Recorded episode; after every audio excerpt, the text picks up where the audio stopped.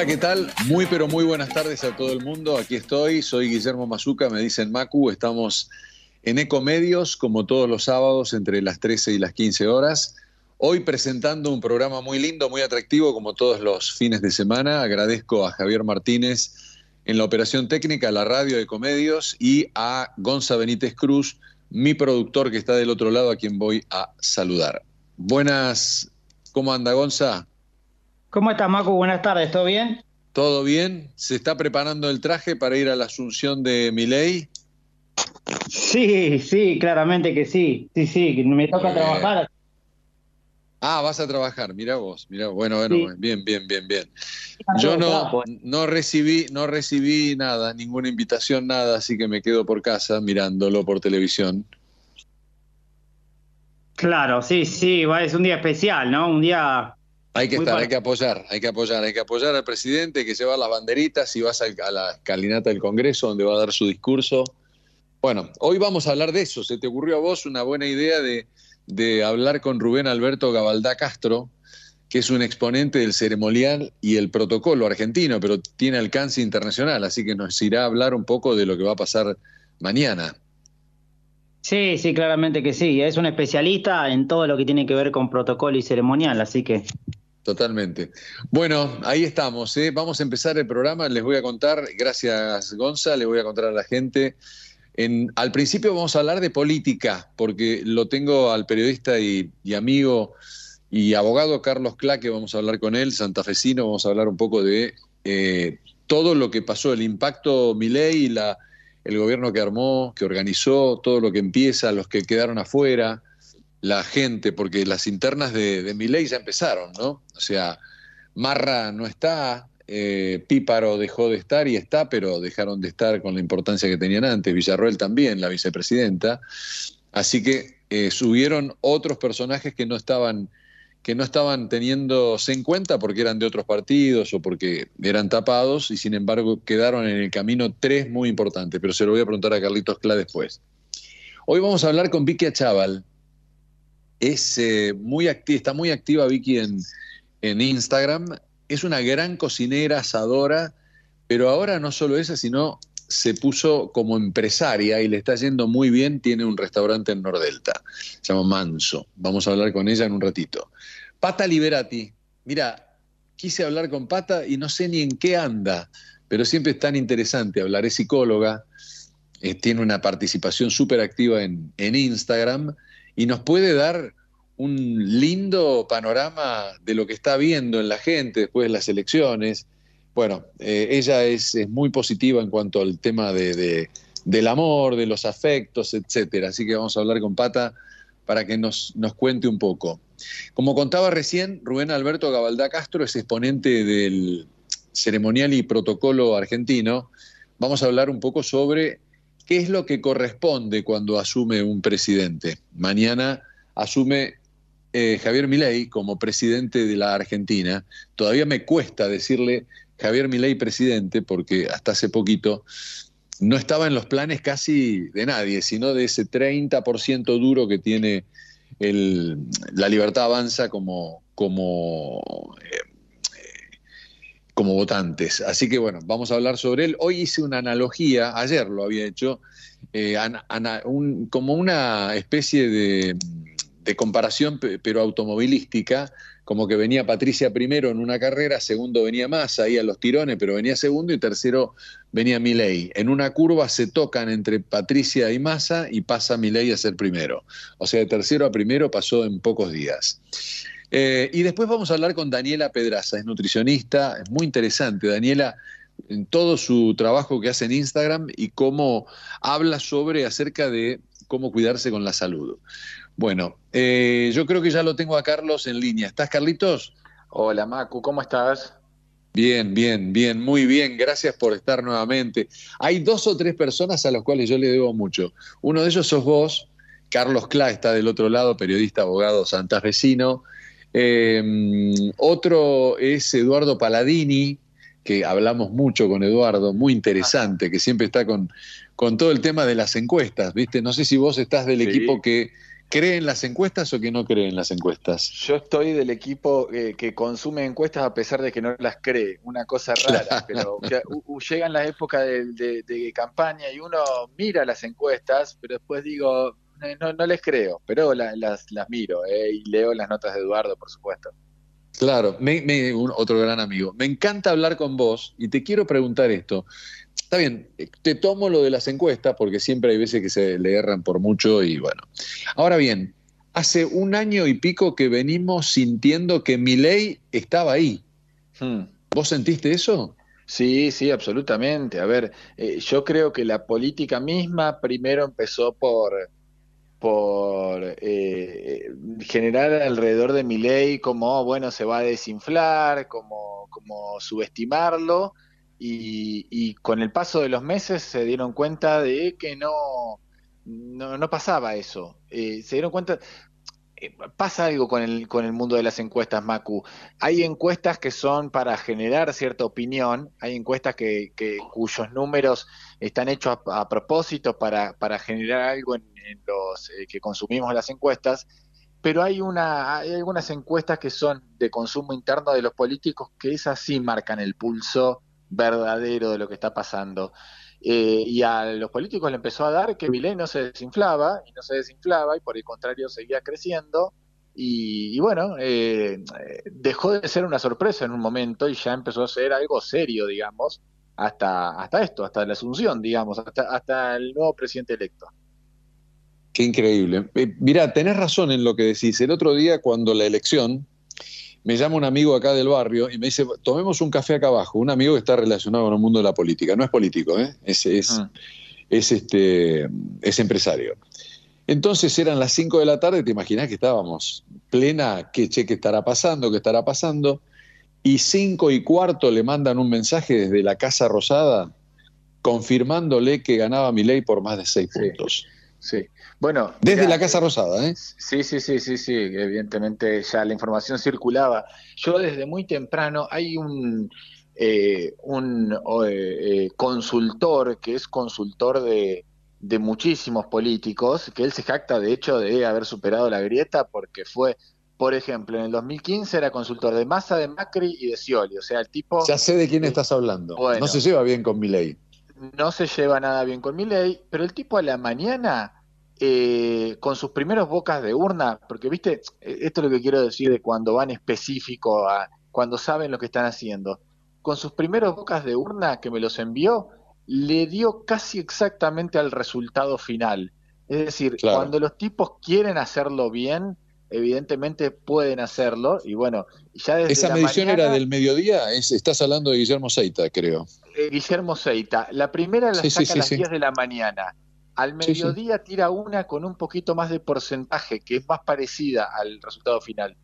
Y, durante toda la tarde se iba confirmando eso y él me decía, viste, iba pasando, yo le decía, mirá, eh, eh, es así, cada vez más confirmado, me decía. Él hace un una especie de tracking de millones de casos.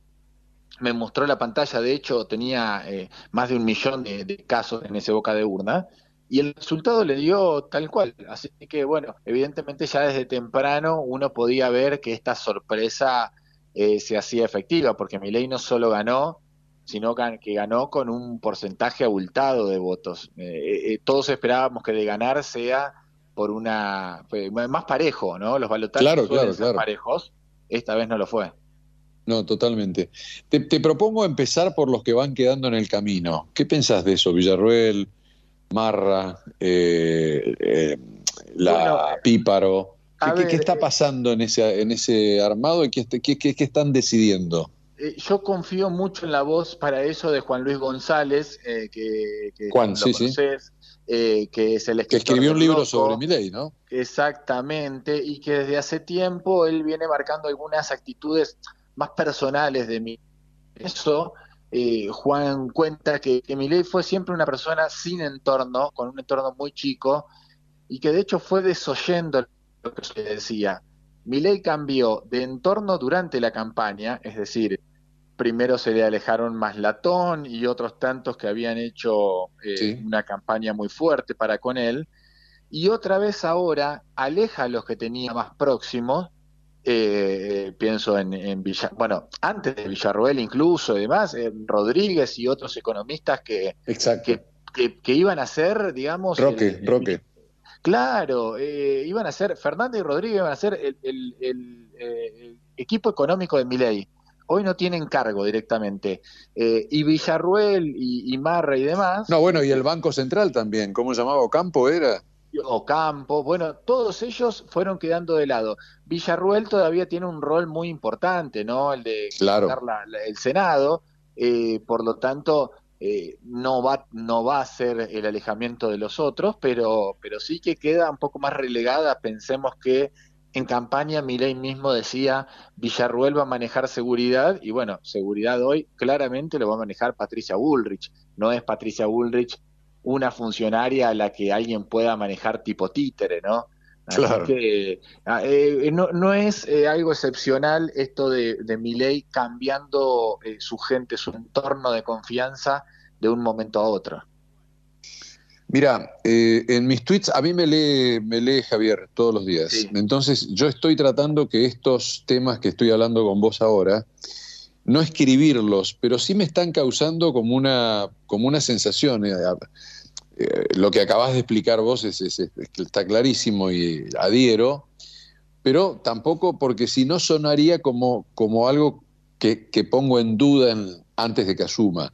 Pero realmente me, parece que para analizar a mi ley hoy hay que primero pensar y, mirar estas cosas, es decir, para tratar de comprenderlo, en el sentido de cuando empiece a, a transitar el, eh, el, eh, mandato, ¿no? Eh, no significa, Macu, que le vaya bien o mal, ¿no? Porque uno, uno cuando intenta analizar dice, ah, pero, pero entonces le va a ir horrible.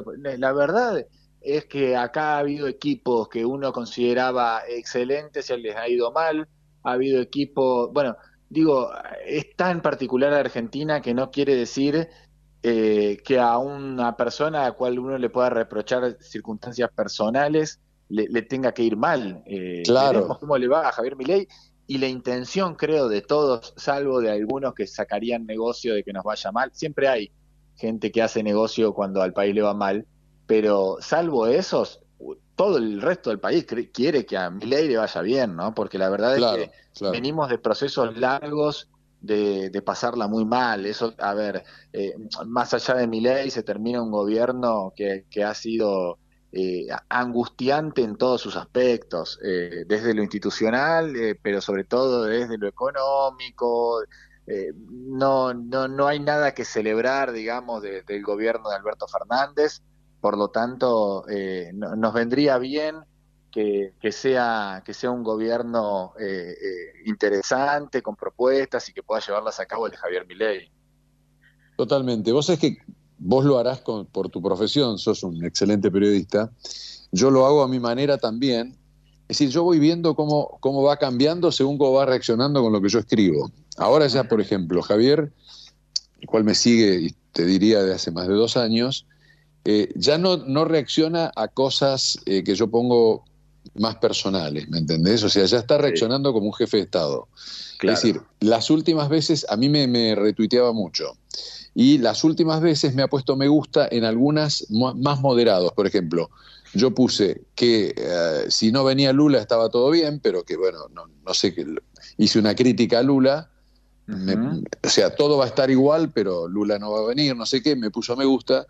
Y el otro día también me puso me gusta a otro que eh, me llamó la atención, pero me dio apoyo y no me estoy acordando en este momento. Ahora, pero lo, que te quiero decir es que mi análisis de, mi ley, antes y ahora mañana asume, eh, es que está tratando de ser o, de entender su nuevo papel que es como jefe de Estado, ¿no? no debe ser nada fácil desde ya, ¿no? Eh, además, eh, se te vienen encima problemas muy importantes eh, Milei eh, se, ha recluido de alguna manera en el Hotel Libertador, está desde ahí allá en, su búnker eh, tratando de armar los mejores equipos. Estamos a horas de que oficialmente empiece el gobierno. Eh, por supuesto que tiene que actuar como un jefe, como un jefe de Estado. sería raro que siga actuando, digamos, como, como una persona eh, normal teniendo en cuenta el rol que ya, aún sin, sin haber asumido, ya tiene. Perdón, perdón, perdón, eh, Carlitos, ahí me acordé, lo que yo puse era que Milei le iba a contar a la Argentina y al mundo cómo le habían dejado los CAE el gobierno. a ah, eso puso me gusta. eso hace varios días. Eso, vos sabés que eso es, muy importante, eso es muy importante que lo haga. es uno de los consejos de Macri que yo creo, tengo entendido que Milei a muchas de las sugerencias de Macri le, le esquivó yo creo que a esa le prestó mucha atención, que Macri se reprocha de no haber sido absolutamente transparente eh, apenas ingresó a la gestión para contarle lo que le había quedado del gobierno anterior y le dijo, eh, tenés que asumir y, contar, o sea, y mostrar, eh, pero con precisión absoluta, el gobierno que tenés, no solo para, para argumentar lo que puedas hacer después, sino también porque después te lo reprochás, porque en definitiva eh, es lógico que así sea, a, cualquier persona de a pie, después ya no le importa si es mi ley o es la herencia de Alberto Fernández, lo que le importa es que la inflación baje. Claro. Entonces, cuando vos tenés que explicar, no, pero no baja por el gobierno anterior, me lo hubieses dicho cuando era, cuando era, eh, cuando apenas asumiste. Así que eh, yo creo que ese, ese, eso que vos bien decías, eh, es uno de los consejos de Macri que Milei tomó. Otros le, Bueno, bueno, bueno, perdón, pero eso me dio para que inmediatamente yo pusiera otro tweet en donde, porque viste que vos no podés saber quién me da a mí me gusta o no me gusta. Em, entonces puse otro tweet en donde yo dije, eh, a al tweet que yo dije que, que, digamos, en el discurso va a decir en qué estado que está la Argentina, eh, ley le dio me gusta. se lo conté a la gente, ¿entendés? O sea, y eso seguramente que Javier lo vio. Sí, sí, sí, sí, sí, seguro, seguro. Él es además eh, muy tuitero. Bueno, además tiene conexión eh, personal con el dueño de Twitter, con el dueño de X. Que sí, ahora, ahora son amigos, ¿no? No sé si lo invitó, parece que no puede venir, pero creo que lo invitó, ¿no? No, puede venir, eh, pero, pero evidentemente se está forjando allí una relación. Eh, eh, yo le recomendaría a mi ley que con absoluta cautela, porque es un mega empresario que a uno le encantaría que venga a Argentina, pero es un empresario, por supuesto, ¿no? Es un empresario contra un jefe de Estado. El jefe de Estado tiene varios intereses, el empresario quiere hacer plata. Así que eh, con, las precauciones del caso, la verdad es que tener a empresarios interesados, pues sabes que esa es la gran diferencia, Macu, entre Argentina y otros países del mundo. Eh, Argentina está en un momento eh, grave, grave, es un paciente de, absoluto riesgo. Eh, pero no es, o sea, si uno lo mira en la tabla, está con países que, no podés creer, ¿no? De países de, África, bueno, de Latinoamérica venimos bastante atrás. es como es como si vos vieras a tu, a tu querido Racing en el fondo de la tabla. Vos decís, che, Racing está mal, pero no, no pertenece acá. Racing no es de este grupo. Entonces, bueno, un poco le pasa eso a Argentina. Y eso te lo demuestra que cada vez que pasa algo en Argentina, que hay elecciones, que hay algo disruptivo, el mundo se pone atento a Argentina como los medios nos pondríamos atentos a Racing si Racing estuviese en el fondo de la tabla. Entonces, eh, lo que quiere decir es que si Elon Musk se interesa por Argentina, eh, es una ventaja comparativa con respecto a los demás países que están igual de mal que Argentina, a los cuales nadie les interesa, digamos, si eh, Venezuela está mal hace muchos años y, nadie protestó demasiado por Venezuela. Bueno, con Argentina me parece que pasa algo distinto, que es hay mucha gente dispuesta a que si la cosa mejora, poner guita en Argentina. Eso, eso es importante también. Claro. Fíjate que lo que destaca Elon, eh, Elon Musk es eh, una, entrevista que le estaba haciendo el turco Asís a, a, Milei, en donde él habla sobre la diferencia entre libertad y justicia social. Sí. Eh, ¿no? Que es muy interesante lo que dice, lo que dice Milei que para cuando lo escucharon los oídos kirchneristas habrán, se habrán paralizado, pero que lo escuchó Musk o Musk y ahí reaccionó, ¿no?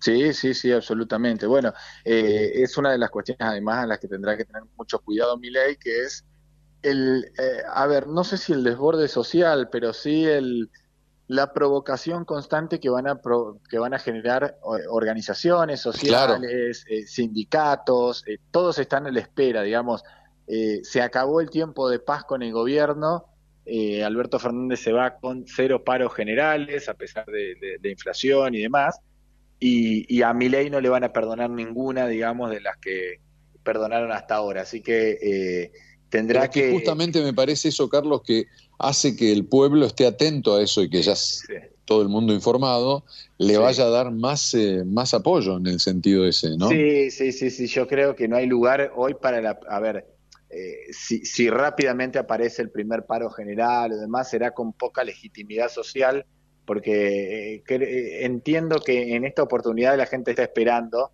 para ver si, si reaccionan o no los gremios, los sindicatos, sobre todo los más fuertes, que, que durante el gobierno de Alberto Fernández y de Cristina no, no reaccionaron en ningún momento. Claro. Te quiero preguntar, allá más políticamente hablando, eh, en el sentido más estrictamente de la acción política, ¿cómo ves el armado que está haciendo hasta el momento con los ministerios, etcétera, con todos sus colaboradores? Bueno, eh, demostró ley cierto pragmatismo al, al ir a buscar eh, dirigentes de, muchos lugares. Eh, él, tiene una, él tiene una, una eh, pasión absoluta por, por el menemismo, lo ha manifestado, eh, se lo ha dicho al mismo Menem, y, ha traído de nuevo a funcionarios y a dirigentes que hace mucho tiempo no estaban en funciones. así que creo que va a haber bastante de un revival de los 90 importante. ahí con lo de Barra puso algo muy polémico, ¿no? Que todavía no está confirmado. Aparentemente habría alguna traba. Bueno, eh, además de las cuestiones eh, de, ética y demás que se... Sí, del pensamiento pro-nazi que tuvo en algún momento. Claro, Barra admitió haber sido nazi y, de hecho justamente la revista Noticias fue quien hace... Sí, eh, correcto. estamos hablando de 25 años atrás, eh, la, tapa. revista Noticias hizo una tapa contando que él había eh, eh, sido nazi de joven, con fotos de él haciendo el saludo nazi. Y él lo único que le respondió a Noticias en aquel momento fue, bueno, si de joven fui nazi pido perdón. Algo un poco raro.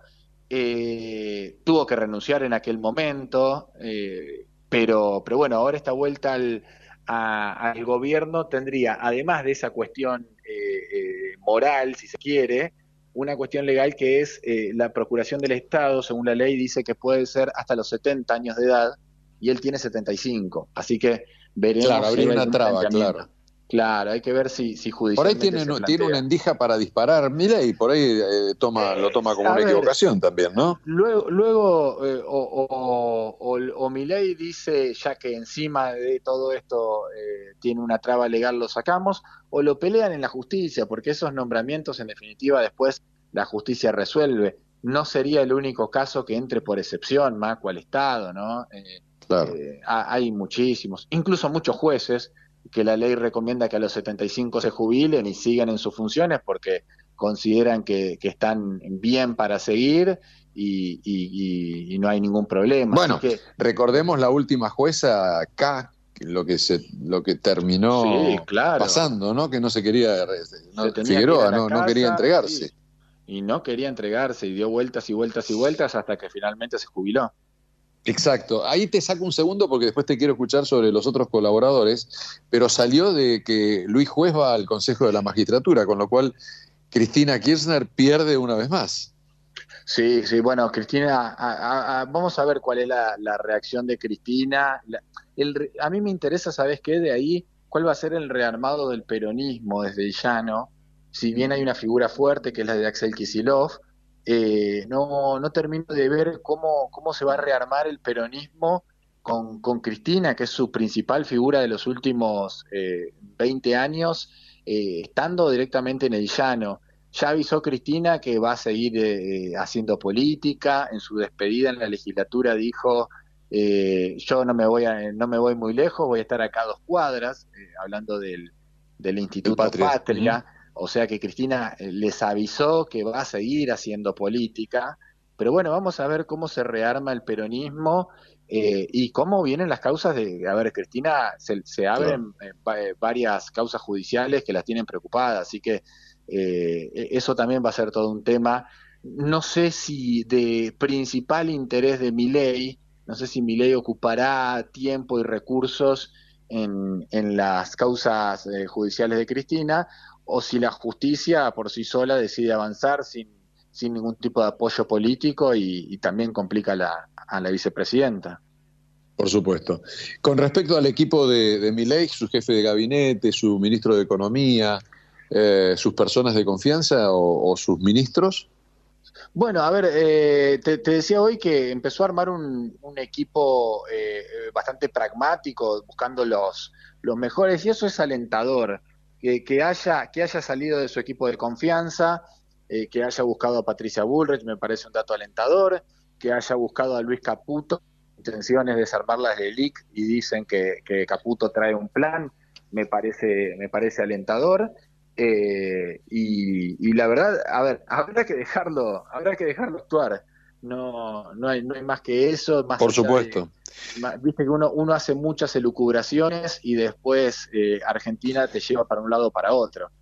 no, totalmente, totalmente. Vos sabés que en la semana eh, escuchaba mucha gente hablando de, y el dólar el lunes va a estar a, esto, y el dólar oficial, y cuánto devalúa y demás.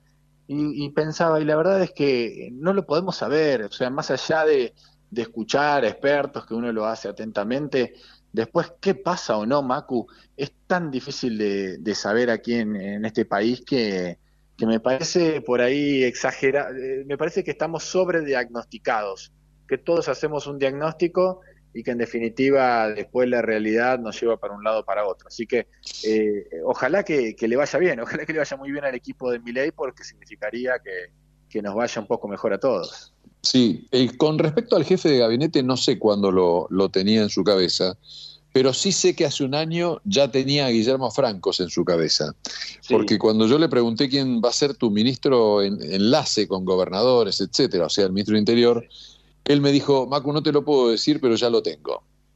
Pero le digo, ¿pero es un político en actividad? No, no, es un sí, eh, sí, pero no, me dijo. Sí, claro. Franco estaba afuera. Estaba era, en él, era él. Yo me tendría que haber dado cuenta porque después, eh, pensando, él, tomó mucha gente del circuito de, de, América.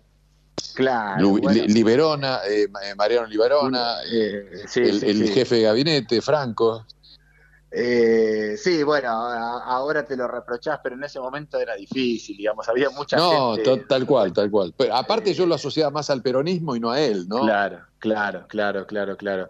Eh, a ver, yo insisto, yo eh, los dejaría actuar, les daría tiempo, eh, sabiendo que van a ser meses difíciles los próximos, por supuesto que los van a hacer, pero pero le daría tiempo esperando que, que esto de alguna manera mejore. La verdad es que no nos queda más que, pensar que esto puede mejorar en algún momento. Nos merecemos como argentinos que esto mejore. Ojalá que, este sea el equipo. A ver, eh, uno encuentra muchas deficiencias eh, en la falta de experiencia que tienen muchos de los funcionarios eh, de, de ley, en la debilidad que, que tiene ley en el Congreso. Pero más allá de eso, la verdad se ha probado tantas, tantas veces con las recetas habituales y no funcionaron que, qué sé yo, veremos, veremos qué pasa. Te hago la última pregunta que tiene que ver con nosotros. ¿Qué pensás del año que dicen que presentaría eh, sin eh, publicidad oficial del gobierno en los medios? Bueno, a ver, eh, como periodista a nosotros no nos cambia nada, en definitiva. Nada. El problema, el problema es para los empresarios de medios, que yo entiendo que es un problemón, porque hoy eh, son, se, les complica, sobre todo, ¿sabes a quién? A los del interior, Macu.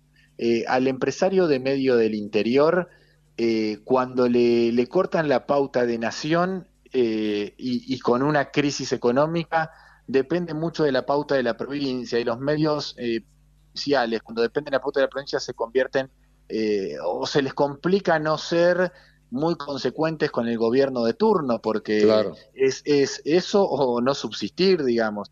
Y, a veces no es solo el hecho de, ah, pero se vendieron. Eh, si vos tenés una empresa y te dicen, che, eh, o quebrás y dejás a muchos empleados en la calle, o te sometés a un gobierno, y bueno, eh, algunos empresarios eligen esta segunda opción. Pero, pero bueno, a ver, será un problema para los empresarios de medios. Entiendo que se tiene que hacer algún recorte. Eh, si, si se puede subsistir de esa manera, me parece genial. eh, me gustaría también ver que ley y que su equipo después no tengan excesos. Viste que había aparecido, por ejemplo, 100 palos para la Quinta de Olivos, para arreglarla. Bueno, eh, espero que el recorte sea, eh, que, el ajuste sea para la sociedad, pero también para, para el mismo Milei, digamos. Pretendo un presidente que no, que no se dé ninguno de los lujos de lo que él denominaba la casta. Claro, totalmente. Mira, no lo tenía eso de las reformas en, la, en Olivos, así que bueno, estaremos atentos. Sí, sí, para, para reformar el, jardines y demás, eh, y serían unos 100 millones de pesos, y eso, viste, genera bastante ruido. Y totalmente. Carlos, te mando un abrazo fuerte. Si no hablamos, te deseo lo mejor. Feliz año, feliz Navidad y pronto esperamos encontrarnos o si no, volver a conversar. Macu, querido, cuando quieras, que sea un gran año el que viene para vos. Muchísimas gracias, Carlos. Adiós. Un abrazo fuerte, enorme. Adiós. Chao, chao. Carlos Clá, periodista, eh, también abogado, santafesino, hablando con nosotros. Eh, tenemos comerciales y volvemos. Ecomedios.com AM1220. Estamos con vos. Estamos en vos. Descarga gratis de tu celular la aplicación Ecomedios. Podés escucharnos en vivo, informarte con las últimas noticias y entrevistas en audio y video. Búscala y bajate la aplicación Ecomedios. Podés vernos en vivo en ecomedios.com. Ecomedios.com. Contenidos audiovisuales. Conectate con nosotros. Contestador 5 254 2353. Impulsamos el desarrollo del país. DESA, energía que transforma. En Grupo Arcor tenemos el propósito de hacer accesibles las tendencias en alimentación para que todas las personas podamos vivir mejor. A través de una gestión sustentable, innovamos para llevar alimentos de calidad a más de 100 países. Arcor, mirando al futuro desde 1951. ¿Necesitas más concentración y memoria? Empezá con Vago Más activamente, un nuevo suplemento vitamínico que te ayuda a potenciar tu rendimiento mental, con ingredientes naturales que ayudan a tu memoria, mantiene tus niveles de concentración y mejoran tu capacidad de aprendizaje. Vago Más, más vos. Vacía y cepilla los recipientes que acumulen agua. Tira agua hirviendo en desagües y rejillas y colocamos quiteros. Juntos podemos prevenir el dengue. Más información en buenosaires.gov.ar barra dengue. Buenos Aires Ciudad. Sábanas, acolchados, frazadas, Casa Blanca, con la calidad que nos caracteriza. Casablanca es parte de tu vida. Seguinos en Instagram en casablanca.oficial o podés mirar todos nuestros productos en www.casablancablanquería.com.ar. La inseguridad golpea a toda la provincia de Buenos Aires. Acá, en Vicente López, tenemos la convicción de combatirla todos los días. Por eso desde hace años venimos sumando tecnología a favor de la seguridad. Porque cuantas más cámaras y puntos seguros tengamos, más rápido podemos prevenir y actuar ante los delitos. Tu seguridad, nuestra prioridad. Vivamos Vicente López. OSDEPIM, la obra social de empresarios profesionales y monotributistas, cuenta con más de 50 años de trayectoria, más de 400.000 afiliados, más de 20 sucursales en todo el país y centros médicos propios en la ciudad autónoma de Buenos Aires, Gran Buenos Aires e Interior. OSDEPIM es una de las obras sociales más elegidas del país por ofrecer una cobertura médica de calidad a precios accesibles y la más amplia experiencia en el cuidado de la salud. A veces no sabemos de dónde vienen los dolores. Lo que sí sabemos es con qué se van. Su efectiva fórmula con paracetamol más diclofenac alivia rápidamente los dolores de todos los días. Si te duele, Anaflex.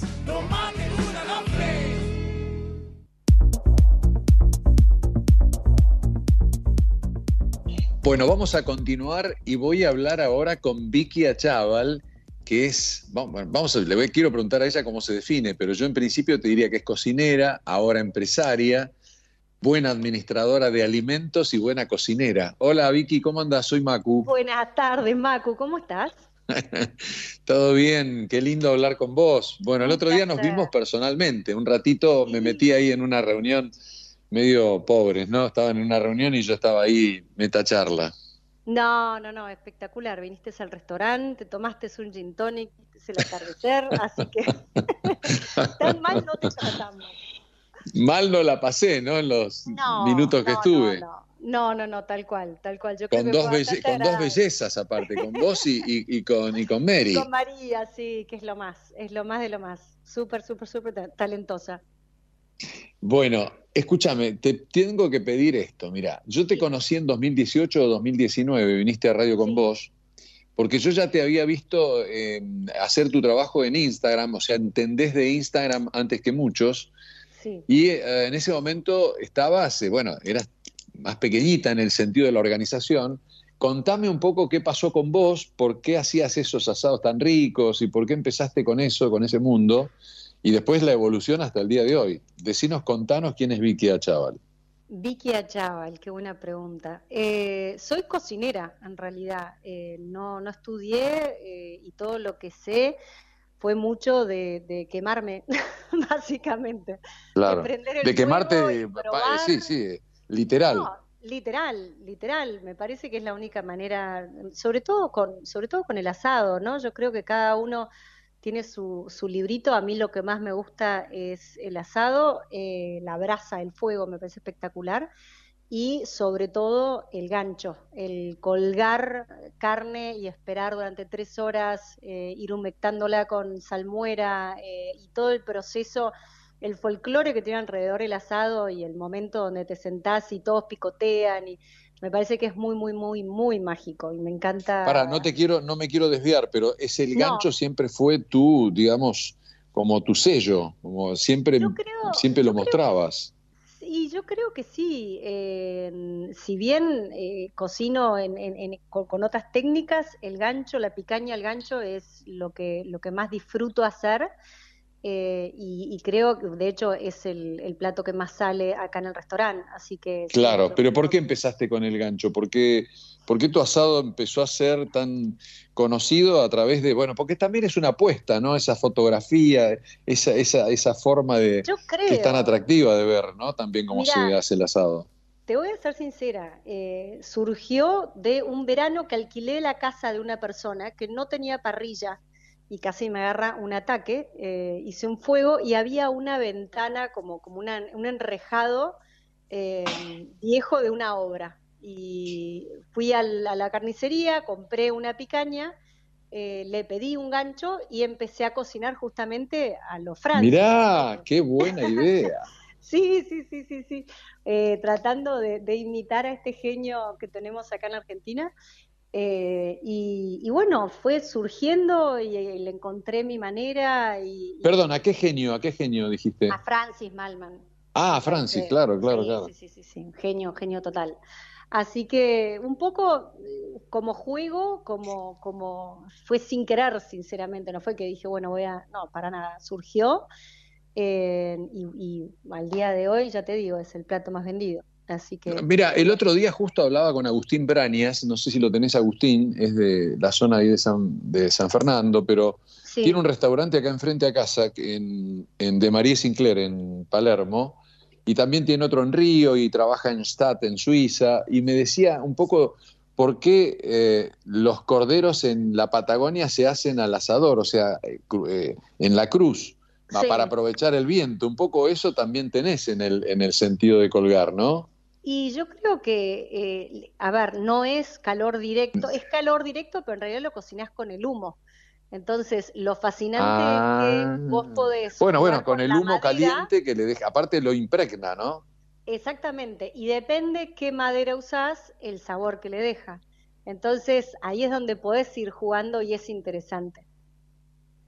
Mirá qué bueno. Una cosa que me interesó mucho es pasar de esa chica que monísima, llena de empresas, que atractiva para las empresas, que hacías esos encuentros, etcétera, a esta empresaria que me encontré el otro día. Contame ese paso entre eh, Vicky haciendo asados en sus redes sociales, etcétera, a esta en Manso, en un restaurante ahí en Nordelta, que es un gran éxito.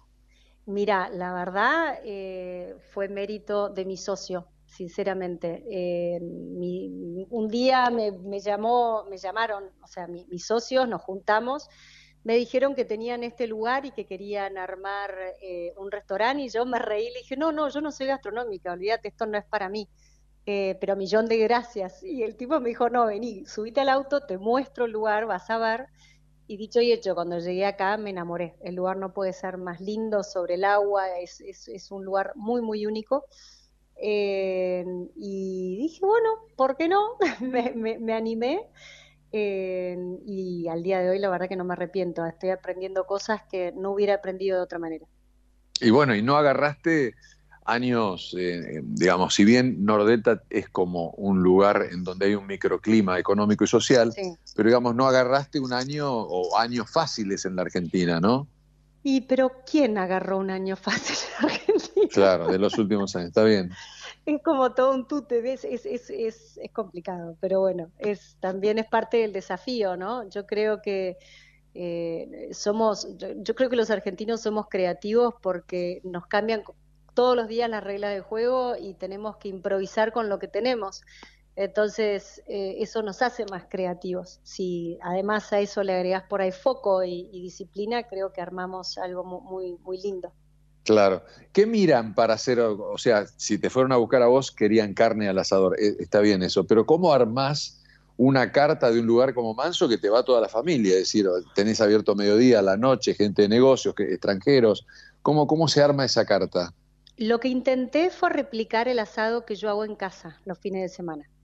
Eh, que sea comida que uno puede venir a comer todos los días, o sea que no, no tienen sabores muy invasivos o muy cansadores, siempre haciendo mucho hincapié en excelente materia prima, en la técnica, más que en el marinado, o sea, la realidad es que no, no usamos marinado, sino que es el, producto con mucha técnica, sí, distintos zumos, y traté de, yo tengo, o sea, acá en Manso tenemos nueve metros lineales de fuegos, en donde tengo parrilla, hosper, camado y ganchos.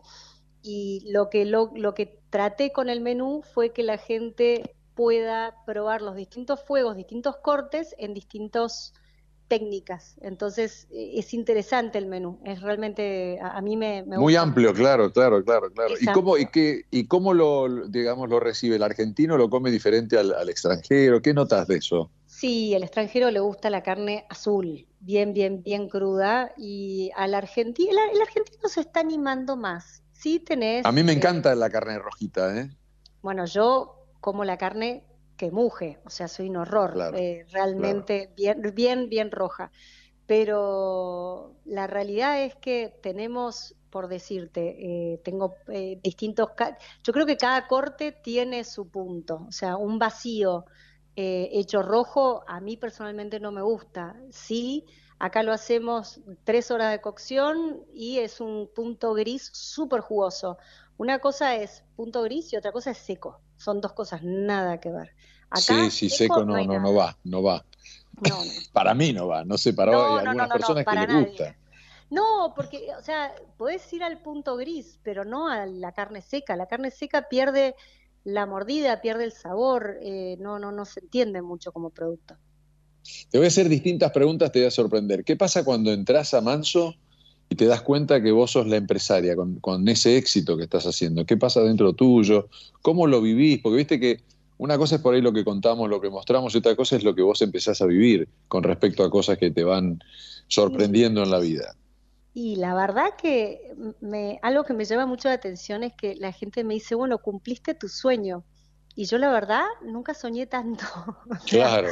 Esto, esto superó ampliamente mis sueños. Eh, es, es, espectacular, es enorme, no solamente el lugar, sino el equipo de personas con, con las que trabajo codo a codo, eh, la gente que viene, la familia, eh, los, los mensajes que también nos te iba, llegan. Te iba a decir eso, socialmente debe ahora ser mucho más conocida, porque todas las personas que, que, son anfitriones en restaurantes conocidos o que va mucha gente, también empiezan a disfrutar de eso que, que es, digamos, lateral y que te lleva a conocer mucha gente y a, estar en contacto con muchos. Es muy lindo, es muy, muy lindo lo que se, lo que se genera. Bueno, yo creo que siempre la comida tiene eso, ¿no? Eh, sí. Que, que, se genera una magia muy linda eh, alrededor de la comida. Y sobre todo, me parece que el asado tiene esto que... Eh, la mayoría sabe o cocinó en, su, en algún momento de su vida asado. Entonces siempre tenés, viste, es el que se acerca a la parrilla, el que discute, el que pregunta, el que quiere probar. Eh, o no sé, me pasó antes de ayer con un chiquito que debe haber tenido 10, 11 años, que desde que llegó, no, o sea, la familia comió todo y el chiquito estaba parado al lado de los fuegos mirando y le digo, viste como no podía creerlo que era chiquito y le agarré un gancho y se lo regalé y le dije, bueno, ahora puedes ir a, prender el fuego a tu casa y, armar un gancho y se reía. Para que sea, para que sea como vos cuando, cuando, no sé, supongo que, bueno, me llevas a preguntarte eso. Vos cuando eras chica, ¿de dónde, dónde vivías? Eh, ¿Quién cocinaba en tu casa? ¿Cómo, cómo era esa, esa parte tuya? El, asado siempre fue de mi hermano. O sea, yo, es más, al principio me jorobaban, me decían, las verduritas ¿Y dónde vivían, Vicky? ¿Dónde, ¿De dónde sos? No, en el centro, nada que ver. No, no, ah, mirá, ah, mirá. Sí, sí, sí, no, no, en el centro, nada que ver. Y mamá sí cocinó toda su vida y es una excelente cocinera. Así que en casa Debe estar chocha ahora, ¿no? Con vos ahí en, ese papel. Y sí, lo compartimos mucho. La verdad que, de, hecho, es más, los postres, cuando tuve que, que, hacer la carta de postres de acá de Manso, eh, quise replicar los postres de cuando yo era chica. Y de hecho son todas recetas familiares. Eh, como que quise, viste, que hable un poco, un poco de lo que yo siento que es el asado en, general. Así que está bueno, está piola. Qué lindo eso, me encantan esas cosas que se hacen recordando a los padres o a los abuelos o a la, a la vida familiar anterior. La vez pasada fui a tomar un café a... Ay, ay, me estoy olvidando el nombre, pero... Eh, em, Oscafé a vos café que es eh, de un amigo, y empezaron a, llegar cosas dulces, ¿viste? Y me dice, esta la hace mi mujer, esta la hace mi hermana, esta la hace mi cuñado, o sea, eran todas cosas, un café, te estoy hablando, muy exitoso acá en Buenos Aires, este, todo, todos sus proveedores eran toda su familia. Es espectacular, la verdad que, es, algo muy, muy lindo, me encanta, me encanta eso de la comida. Bueno, y cuando compras carnes, ¿qué, ¿cuáles son los cortes esos que decís, bueno, ya me hablaste de la picaña, pero ¿cuáles son los cortes que no te faltan ahí en, Manso? Ojo de bife, seguro. Adoro el ojo de bife. Qué bueno que es el ojo de bife. Ah, me parece espectacular. Acá lo tenemos con hueso y es realmente increíble. Lo hacemos en el camado. Muy, muy, muy rico. Después el vacío. El vacío me parece que no, no puede faltar en la parrilla.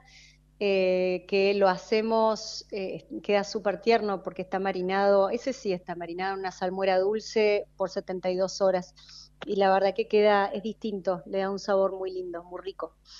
Eh, y ese se hace en la parrilla.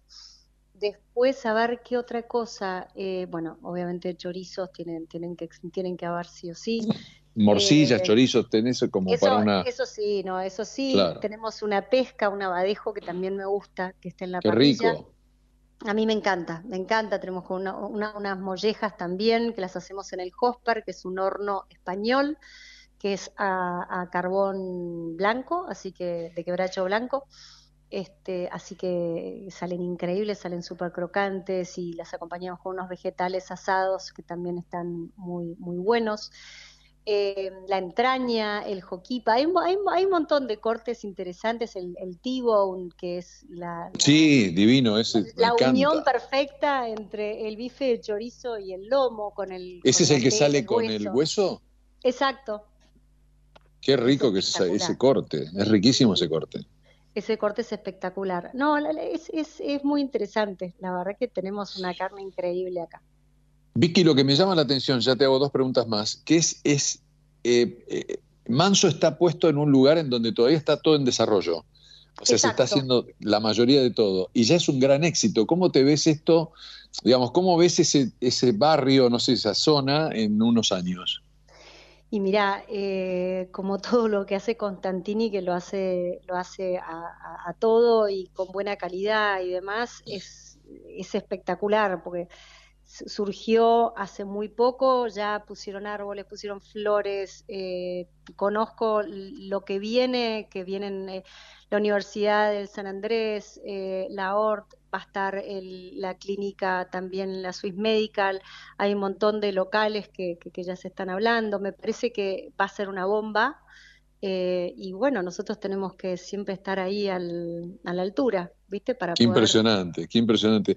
¿Cómo fue la elección del nombre? ¿Ya, ¿Ya estaba o tuviste que ver? Ya estaba, ya estaba. Y la verdad no me digas, o sea, llegaste y dijiste, che, a ver cuál es el nombre y te dijeron Manso. Sí, y te digo que fue una de las cosas que, que me empujó también a animarme. El nombre me parece fascinante, me parece espectacular. Está muy bueno. Bueno, y te hago la, última. ¿Cómo vienen los próximos meses? ¿Qué pasa en el verano? ¿Cuáles son los meses en donde ustedes, este, digamos, trabajan menos o trabajan más? No sé cómo decirlo. No, ahora es temporada alta. Eh, hay mucho evento también de fin de año, muchas mesas grandes ah, amigos. Este, así que bueno, sí, mucha, mucha cosa. Eh, el verano también, al estar al aire, digamos, al estar sobre el agua y poder comer en el muelle, no tiene precio, entonces la gente viene, viene mucho. Em, y te diría hasta abril que puedes comer afuera, te puedes venir a tomar un trago con el, cielo estrellado, porque no hay mucha, no hay mucha luz alrededor. No, un gran programa, un gran programa. Sí, sí, sí, es eh, espectacular. el otro día eh, te intentamos eh, contactar y, nos dijiste que estabas con un evento con un evento privado, así que contame porque a veces que cierran, ¿no? Y, hacen, ¿qué, hicieron el otro día, la semana pasada? En realidad no, no lo hacemos comúnmente. nosotros, nada, fue, fue, un evento empresarial que hicimos para 300 personas, fue una fiesta espectacular. Este, pero bueno, obviamente tratamos de no hacerlo siempre porque priorizamos al cliente, si no el cliente es como que no, no sabe si está abierto o no, así que no, en ese sentido, eh, o sí, por ahí ofrecemos hacerlos los lunes, que los lunes está cerrado el restaurante, entonces ahí aprovechamos. Claro, hay un, hay un tema que está, está bueno que lo hablemos, por ejemplo, anoche me tocó eh, presentar una fiesta en Pilar, de 100 años de, una empresa de calza, muy excelente empresa de levaduras. Eh, y, yo lo que noté es que la, comida para todas las personas del servicio de ahí donde estábamos eh, fue buena. O sea, digamos, es un desafío, pero hay muy buenos caterings en, Argentina, ¿no? por lo menos en zona Buenos Aires. Estoy de acuerdo, estoy de acuerdo. Por suerte hay, hay un montón de emprendimientos de de catering y, hay un montón de opciones y de hecho hay muchas opciones también de asado, así que en ese sentido me parece espectacular. No, bueno, y lo, lo que debe ser un ciento por ciento seguro ahí en Manso es que vos para una fiesta es como si tuvieras el restaurante a pleno, o sea, haces la misma calidad y la, o sea, todo igual es la misma calidad eh, y también la, misma mirada a cada uno de los platos, así que en ese sentido eh, estamos tranquilos. Con el producto estamos muy tranquilos. Bueno, ¿cuántos años tienen ahí? ¿Dos años, Vicky? Van a ser dos años en enero. Qué bueno. Bueno, felicitaciones y nos estamos viendo pronto. ¿Cómo hace la gente para, para tener información de Manso? Mira, manso.restaurant es el, el Instagram y eh, ahí pueden encontrar toda la información del restaurante.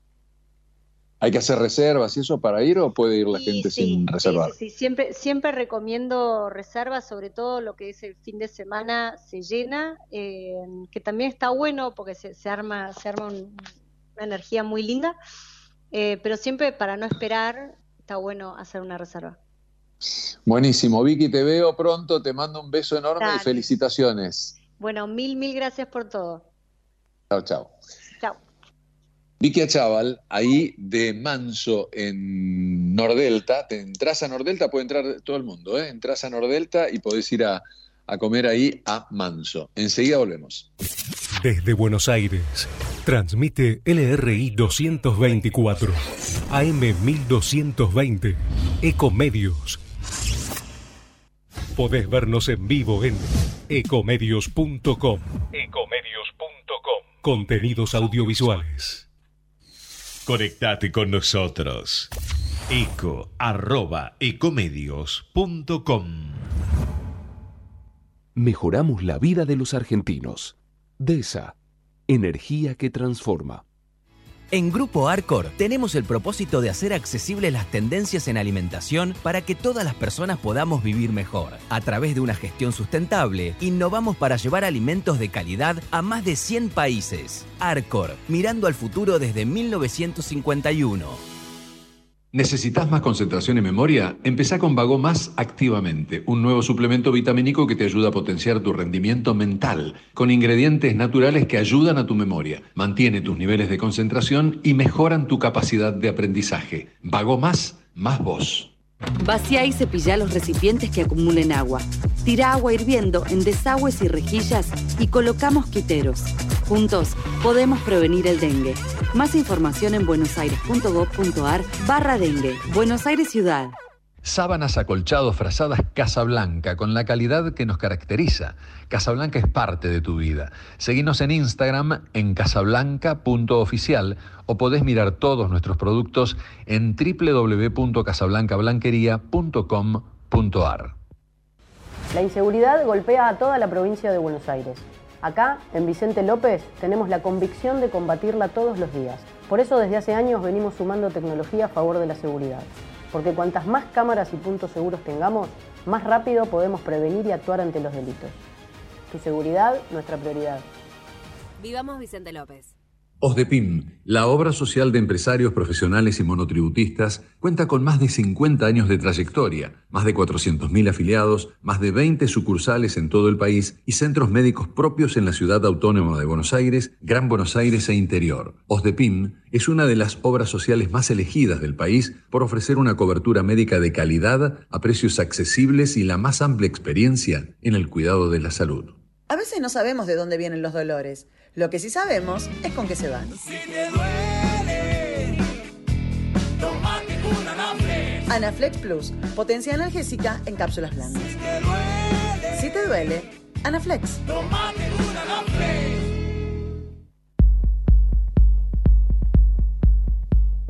Bueno, tengo en línea una amiga, qué, qué curioso, ¿no? El mundo de lo virtual, porque somos amigos y no nos conocemos personalmente, pero siempre me encanta hablar con ella. Hicimos un vivo alguna vez que yo nunca voy a olvidar porque terminamos hablando del amor, cosa que siempre es muy lindo.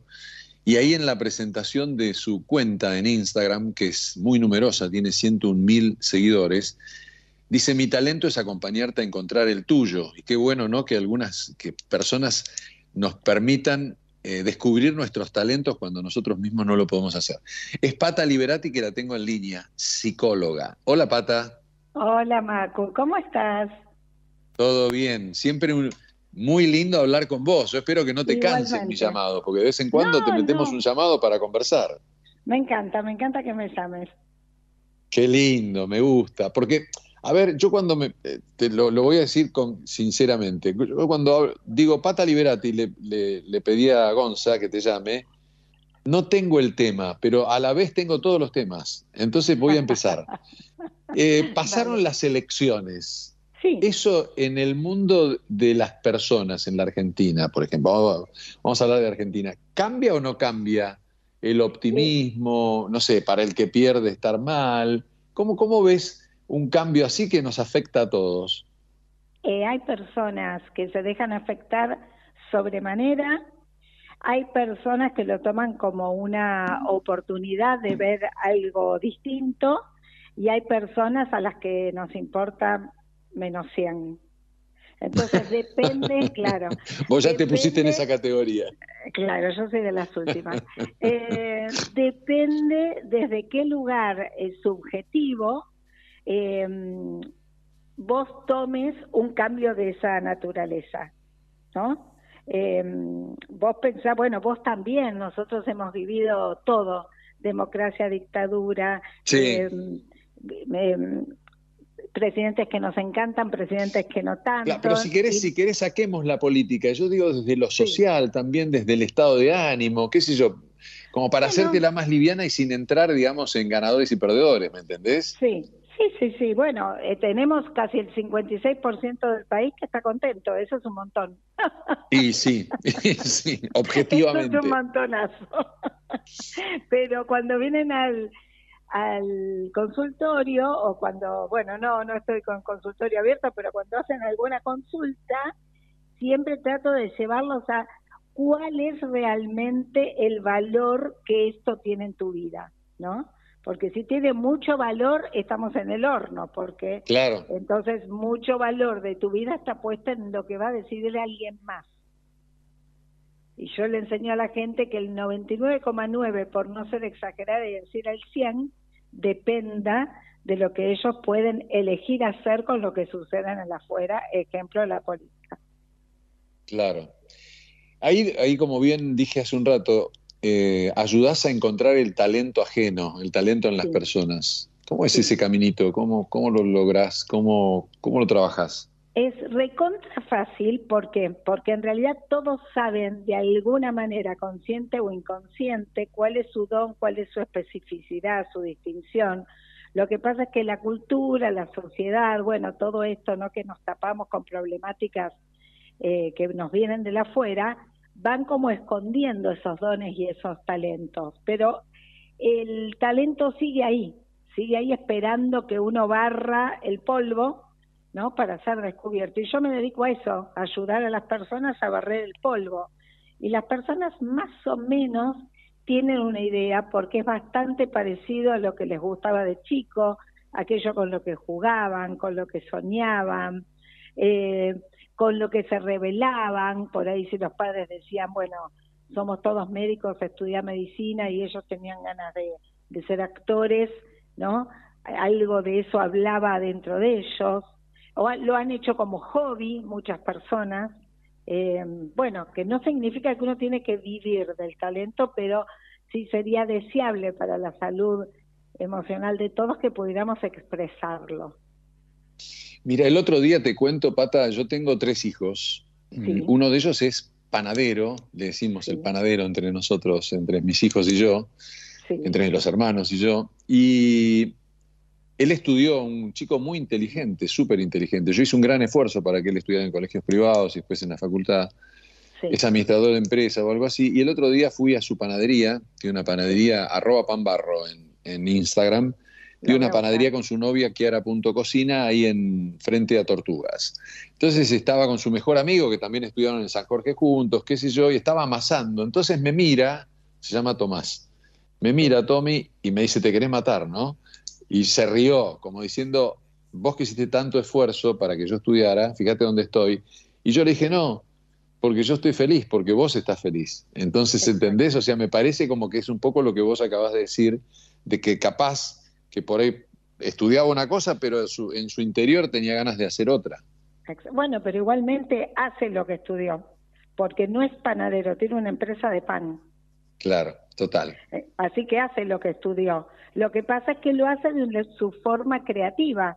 A lo mejor cuando uno estudia administración de empresas piensa que no sé, que uno se va a poner una financiera. Y él se puso, claro. y él se puso un lugar donde crea el alimento, digamos, primordial del ser humano que es el pan, ¿no? Simbólicamente hablando, después hablamos si, si tenés que comer pan o no tenés que comer pan, pero está clarísimo, está clarísimo. Hablando es, digamos, como, como el maná, ¿no? Entonces, tiene una empresa panificadora. Me gustó mucho lo que dijiste hace un rato de, que le ayudas a encontrar ese, digamos, eso, que parece escondido, perdido, etcétera, en las personas eh, y que resulta ser el talento. Pero eh, también eh, yo lo leí un poco como cuando perdés, no sé, la, niñez, ¿no? O sea, perdés, o sea, la vida te va poniendo un poco más duro. Y lo paso al amor. ¿Qué pasa con, lo, con el enamoramiento? Cuando teníamos 17, 18, 19 años uno se enamoraba, era más soñador, más, era todo más fantástico. Y sin embargo después uno se va un poco endureciendo, ¿no? La, la, vida te va diciendo, che, mirá, no sé, si te enamorás y te dejan sufrir, viste, qué sé yo, te vas encontrando con los golpes de la vida. Claro, claro. Mira, lo que uno tiene a los, 10, a los 17 es mucha inocencia, mucha ilusión, ¿no? El corazón está virgen en el sentido que todavía, salvo que uno haya tenido una infancia terrible, ¿no? Pero si, si no fue así, uno tiene un corazoncito como virgen, ¿no? Que está dispuesto al amor. Después, las heridas de amor pueden hacer dos cosas. O que uno eh, se quede herido y porque se quedó herido, el próximo o la próxima no me lo va a hacer y busque encontrar un amor desde esa herida o uno se puede tomar el tiempo de sanar esa herida y restituir una inocencia con la inteligencia de lo aprendido. Entonces uno va con inocencia al nuevo amor, pero con la inteligencia de lo aprendido, que no, este no es porque es medio chanta, que ya no, porque, no sé, va a ser codependiente y no tengo ganas de, de que alguien se, se me cuelgue del cuello.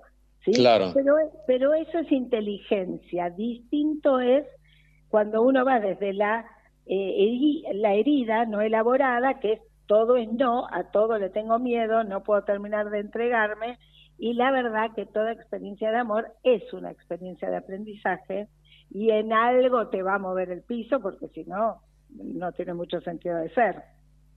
Claro. ¿Y qué pasa con el amor de pareja? ¿Cómo lo ves con el paso del tiempo, cuando ya van cambiando los sentimientos o la atracción y demás, esas cosas? Yo me separé, eso no lo voy a vivir con mi ex mujer, pero digamos me quedé con esa incógnita. ¿Qué pasa con esa, con ese, con esos tramos de la vida? Viste que a mí me encanta desdecir a la gente, pero sí lo estás viviendo con tu ex mujer, porque vos no estás casado con ella, pero todavía tenés un vínculo con ella. Sí, mis hijos. Exacto. Y entonces esa mujer adentro tuyo va eh, evolucionando ese vínculo. Ahora es la mamá de tus hijos. Sí. Y si se tienen que cruzar, vos intentarás que sea, no sé, pero estoy suponiendo, por lo poco que tengo, conozco, me imagino, intentarás que sea amoroso para que también sea amoroso para tus hijos. Entonces hay un vínculo que sigue evolucionando con otro nombre. Ahora son los papás de estos tres chicos pero no son eh, una pareja, ¿sí? Si esa misma, misma evolución hubiese estado jugado dentro de la pareja, sería una pareja. No sucedió, no pasa nada. Vos podés encontrar otra con quien evolucionar los rasgos de pareja y ella encontrará lo, lo suyo si tiene ganas. Y si no, uno lo evoluciona igual porque uno está en relación permanente con todos, los que tuvo, los que tiene y los que tendrá. Claro. ¿Sí? Claro. Porque ¿viste? cuando uno, no sé, odia a alguien, cuando uno odia a alguien está en relación con esa persona y podría hace 20 años que no la ves. claro, tal cual, tal cual. ¿En qué te relaciona todo esto que estamos hablando con el libro? Fuiste, presentaste tu Amorosamente, tu libro Amorosamente, y fuiste uno de los 21 libros más vendidos de la, de, la, Feria del Libro. Sí, sí. Eh, ¿En qué se relaciona todo esto que estamos conversando, toda la vida, qué sé yo, con, en relación a lo que escribiste? Todo, todo porque Amorosamente es un libro de una psicóloga que te está contando poéticamente eh, rasgos y caminos que yo misma he recorrido. No lo va, no vas a notar que es autorreferencial porque no hablo de mí, pero hablo de mí poéticamente mientras te estoy hablando a vos. O sea, te estoy diciendo esto es posible porque yo ya lo hice, ¿no? Sin contarte específicamente mi vida. Los textos son muy cortos, son muy simples, muy dinámicos. Bueno, vos lo tenés, no sé si lo leíste. Sí, sí, sí, sí. Pero, pero son muy dinámicos, muy sencillos, ¿no? Lo que pasa es que, bueno, lo sencillo no significa que sea eh, fácil después de poner en práctica, pero creo que la, la humanidad está evolucionando hacia esa simpleza. Claro. Creo que ya no estás haciéndolo y no sé si lo hiciste, pero no sos eh, psicoanalista, ¿no? O sea, no, no estás trabajando como psicoanalista. Sí, sí, trabajo, lo que eh, pasa es que ah. trabajo de una forma muy específica, que es tomo a la gente para una sola vez y en esa vez reacomodo y derivo, según lo que la ah, persona... Mirá. Ah, está bueno eso. La vez pasada, mira vos, eh, mira vos. La vez pasada, así que te voy a consultar. La vez pasada le pregunté a mi ex psicóloga, eh, sobre otra persona, porque ya no sé, no, tenía más tiempo, etcétera, pues yo había dejado y volví. Y entonces me pasó con una, que nunca hablé después, ¿eh? pero voy a hablar, con un psicólogo que también hace lo que hace vos, hace una sola entrevista y él te, deriva. Mirá vos, ¿y es que es una especialidad de eso? Mira, en realidad es una especialidad, yo la puse en práctica por una cuestión de tiempos, porque eh, estoy escribiendo libros y porque hago otras cosas, eh, y la verdad es que funciona muy bien porque, bueno, la gente tiene como una transferencia previa conmigo por el hecho de leerme. Entonces es como que tiene confianza. Sí, ¿no? sí, sí, Y- sí, sí. Ahora te voy a contar una- algo. Terminá la, terminá la idea. Claro, ya tiene un vínculo virtual conmigo, un vínculo interno. Entonces, en esa confianza se dejan escuchar profundamente y entonces la derivación va a ser puntual y no va a ser te paso un teléfono, ¿no? Totalmente. Un día me contaba a propósito de lo que contás vos, Gabriel Sí. Rolón, me dice, Sí. Macu, no tengo tiempo, no tengo tiempo. Incluso una, un, un- tengo un cliente, un- no, perdón, un paciente, Sí. cliente lo dije yo, no él, eh, yo, yo me equivoqué, no Gabriel. Sí. Y me dice que viene a caminar conmigo porque yo le dije, lo único que tengo es el tiempo cuando me voy a caminar. Si querés, te, te venís conmigo. Así que lo tengo caminando conmigo, me dijo. Hermoso, hermoso, hermoso. Bueno, yo hago cursos justamente para tener mucha gente al mismo tiempo. Y no son cursos de tomar notas, son cursos de mirar hacia adentro. Te, te curioseo esto, te curioseo esto. ¿Cuáles son los problemas de la gente? ¿Qué te, qué te trascienden en esas entrevistas? Ese- ¿Ansiedad? ¿Qué, qué, eh, no sé, qué, qué tipo de problemas transita la, la bueno, gente? hoy en día, hoy en día eh, la, la salud mental casi toda está alrededor de todo lo que sea ansiedad, depresión, pero también hay mucha consulta por el, con- el autoconocimiento, por la expansión de conciencia personal y por el amor. El amor siempre es el tema de terapia, siempre. Para el amor cuando sufrís por amor, porque cuando estás muy feliz por amor no vas al psicólogo. Sí, pero por ahí, qué sé yo, el amor con los hijos, el amor con algún padre que no quedó del todo bien ubicado, el amor entre hermanos, ¿no? No solamente el amor de pareja. Totalmente. Bueno, ¿y tu vida qué es? Eh, eh, Ustedes estaban haciendo un espectáculo, se presentaban o por lo menos hablaban con la gente, con tu compañera, ¿no? Sí, con Connie. Con Connie, sí, no me acordaba el nombre. Con Connie que parte explotan los lugares donde van ustedes. ¿De qué hablan? Eh, ¿Qué sí. hacen? Bueno, hablamos un poco de todo esto, ¿no? En general le enseñamos a la gente a encontrarse con ellos, a, a desempolvar esos, esos talentos, a ponerlos en práctica, a confiar en sí mismos, a crecer. Somos como grandes motivadoras. Y ahora los invito a todos los oyentes que si se quieren meter en una plataforma, plataforma que se llama cux.ai, que es cux.ai, es una plataforma de salud mental que estamos eh, lanzando con ella, donde hemos alimentado a la inteligencia artificial con protocolos de salud mental avalados mundialmente y funciona de maravillas. De maravillas Mirá qué bueno, mirá qué bueno. Qué lindo, qué lindo que es cuando podés, así como estamos conversando con vos, que sos una profesional, me encanta. La vez pasada lo acompañé a pedido de él a Santiago Bonomi, que es psicólogo, muy, Sí, muy bueno.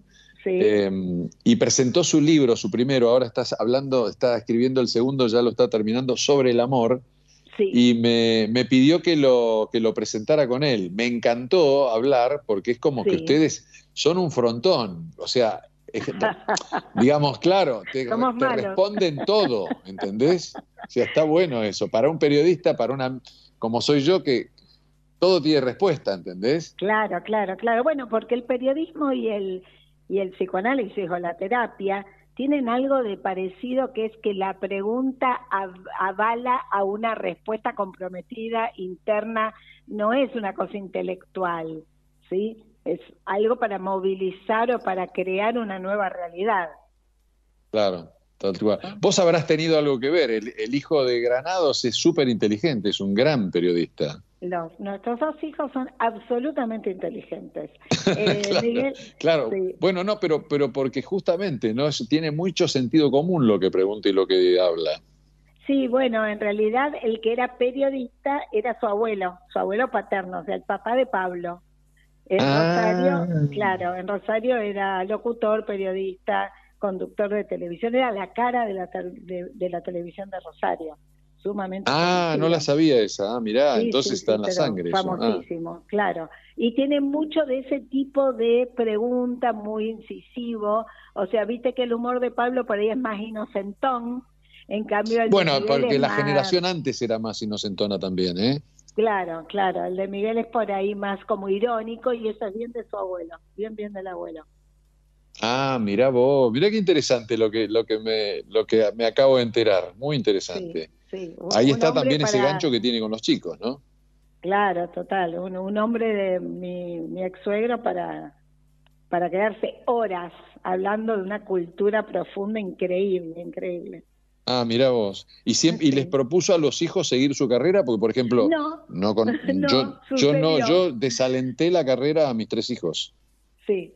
No, no, sucedió, sucedió por, por naturaleza. Después descubrimos, cuando mi ex suegra quedó viuda, descubrimos que ella era actriz. O sea, viste típico que las mujeres de antes se dedicaban al marido, se muere el marido y resultaba que era actriz y empezó a actuar y dijimos, ah, esto no era solo de, de la parte masculina.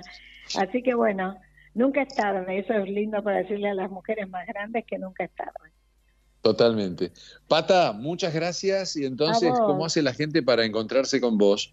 Bueno, arroba Pata Liberati. Bueno, mi nombre es Patricia Liberati, pero me conocen por Pata. Pata Liberati, arroba Pata Liberati en Instagram. Y bueno, y ahí van a encontrar cómo comprar el libro y todo lo demás. Si no nos hablamos, que tengas una feliz Navidad, feliz Año Nuevo y un excelente 2024, Pata. Igualmente para vos, Marco. Y seguiremos hablando en el 2024. Seguiremos hablando, no sé la cantidad de gente que me escribió y muy gente interesante cuando hablamos del amor. Se ve que es un tema que les encantó cuando hicimos hace ya más de un año ese aquel vivo. Cuando quieras repetimos. Totalmente. Un beso, gracias. Un beso enorme. Felicidades para todos. Chao, chao. Gracias. Chao. Pata Liberati, recontra buena psicóloga, seguila en Instagram, súper amable, divina, y tiene su libro, ¿no? Amorosamente. Enseguida volvemos.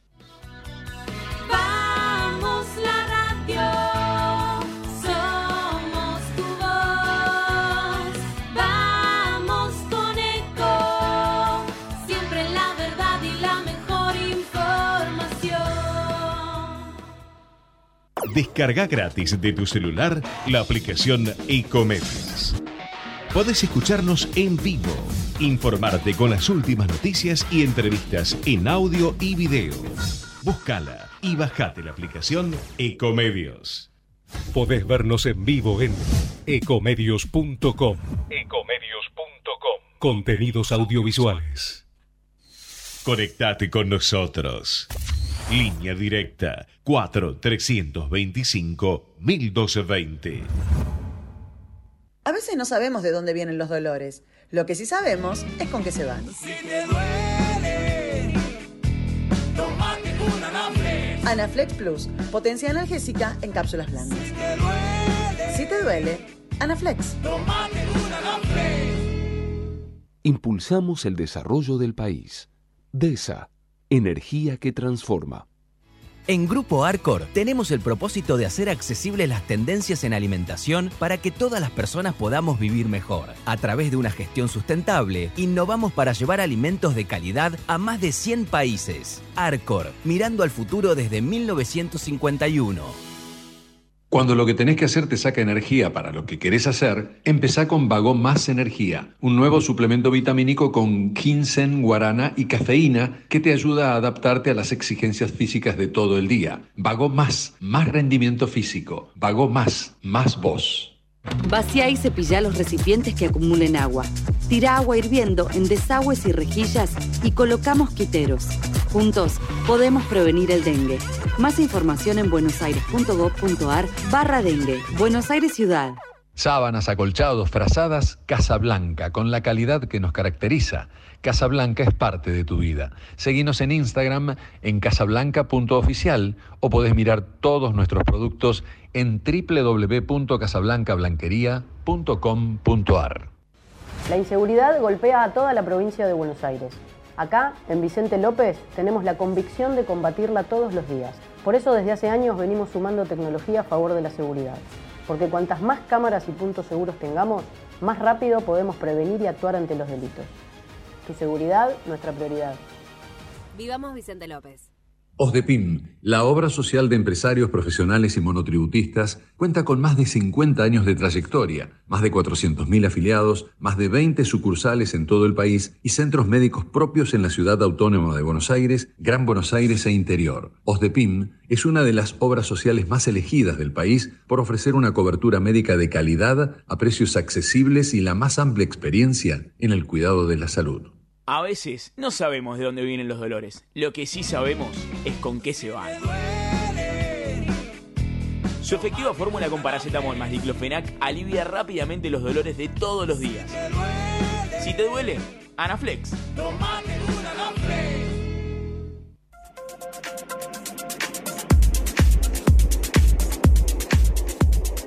Bueno, lo tenemos en línea, seguimos con nuestro programa. Está Rubén Gabaldá Castro, Rubén Alberto Gabaldá Castro, es un exponente del ceremonial y protocolo Argentina, de Argentina y del mundo.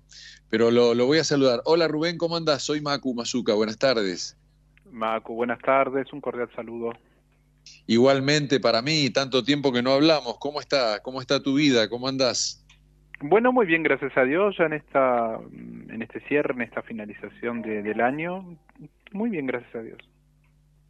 Qué bueno, después me contarás un poco de tu, de tu parte de, de- de tu vida, de tu trabajo.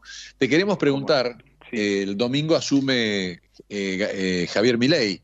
¿Cómo es una ceremonia? Queremos que nos cuentes un poco sobre, bueno, el protocolo para una asunción de un presidente de la Argentina.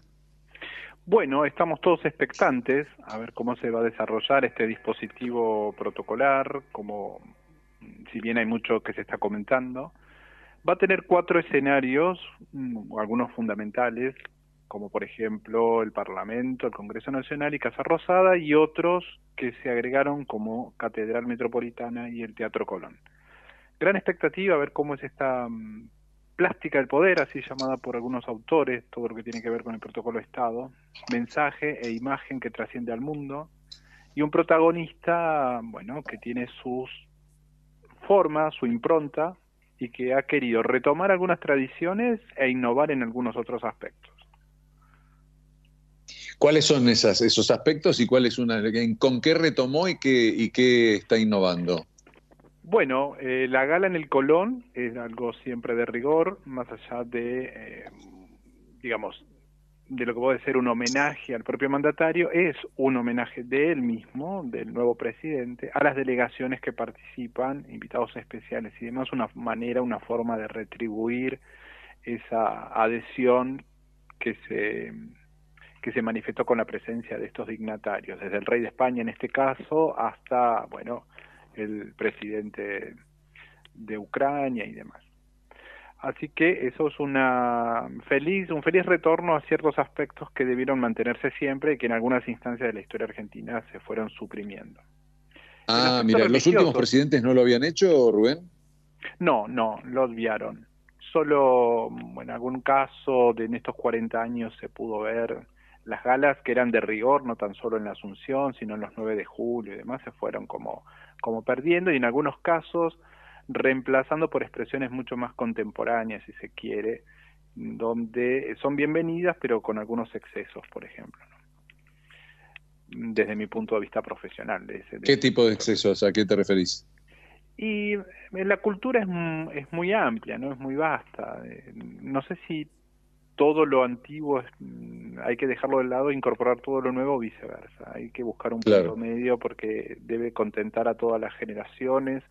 Y en este caso es marca país, porque todos aquellos dignatarios, periodismo que levantan las notas, más allá del majestuoso este coliseo que es el Colón, eh, son mensajes que trascienden al mundo, ¿no? De, de una Argentina que, que se expresa culturalmente de una forma. Así que el Colón es bueno, lo que no es bueno para mí es la elección de Madame Butterfly. Me parece que deberían haber eh, buscado un repertorio más representativo de argentinidad.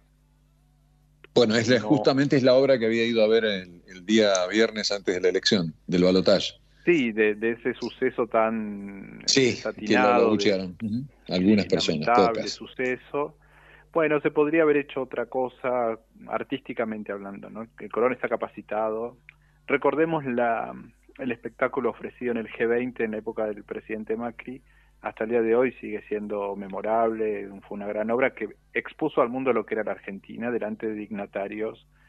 Eh, pero bueno, en este caso, no sé si es por el apuro, un poco... Claro, me, me preguntaba eso, Rubén, por ahí tal vez que no tienen preparada una obra de... o u otra obra, ¿no? Bueno, podrían tocar música mm, propia, que la deben saber los maestros, no creo que desconozcan lo que es el folclore o la música ciudadana. Darle otro, en esta ocasión, ¿no? Sobre todo. Pero bueno. O sea, a ver, en- dentro del protocolo sería, por ejemplo, estaría lo del Congreso, luego su discurso en la Plaza del Congreso y después no hay, o sea, la, la actividad siguiente sería la noche en el, en el Teatro Colón, no hay comida ahí con los invitados.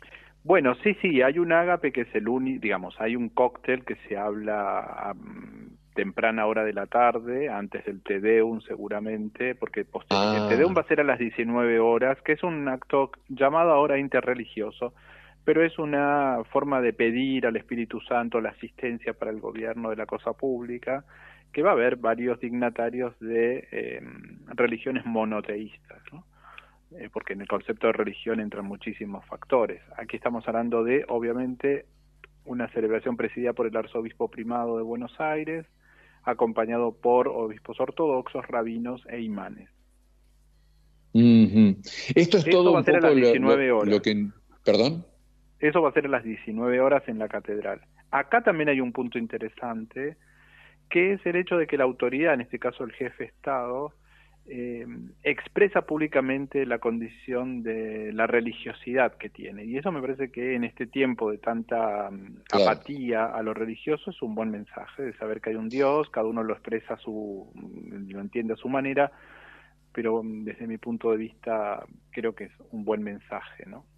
Claro, totalmente. ¿Y quién sería el anterior presidente que, eh, digamos, eh, hizo, dio estos los mismos pasos que, o, o más conservados, digamos, más de, de los que se usaban a la vieja usanza de Bueno, para obviamente el presidente, el presidente Alfonsín fue el primero que inauguró, digamos, esta, esta nueva etapa de la historia argentina de hace ya 40 años a esta parte, con algunos bemoles, con un entusiasmo popular a, a flor de piel y una mm, oratoria, una oratoria, oratoria política, perdón, expresada desde el Cabildo, la ciudad de Buenos Aires, es memorable la imagen de él en los balcones del Cabildo.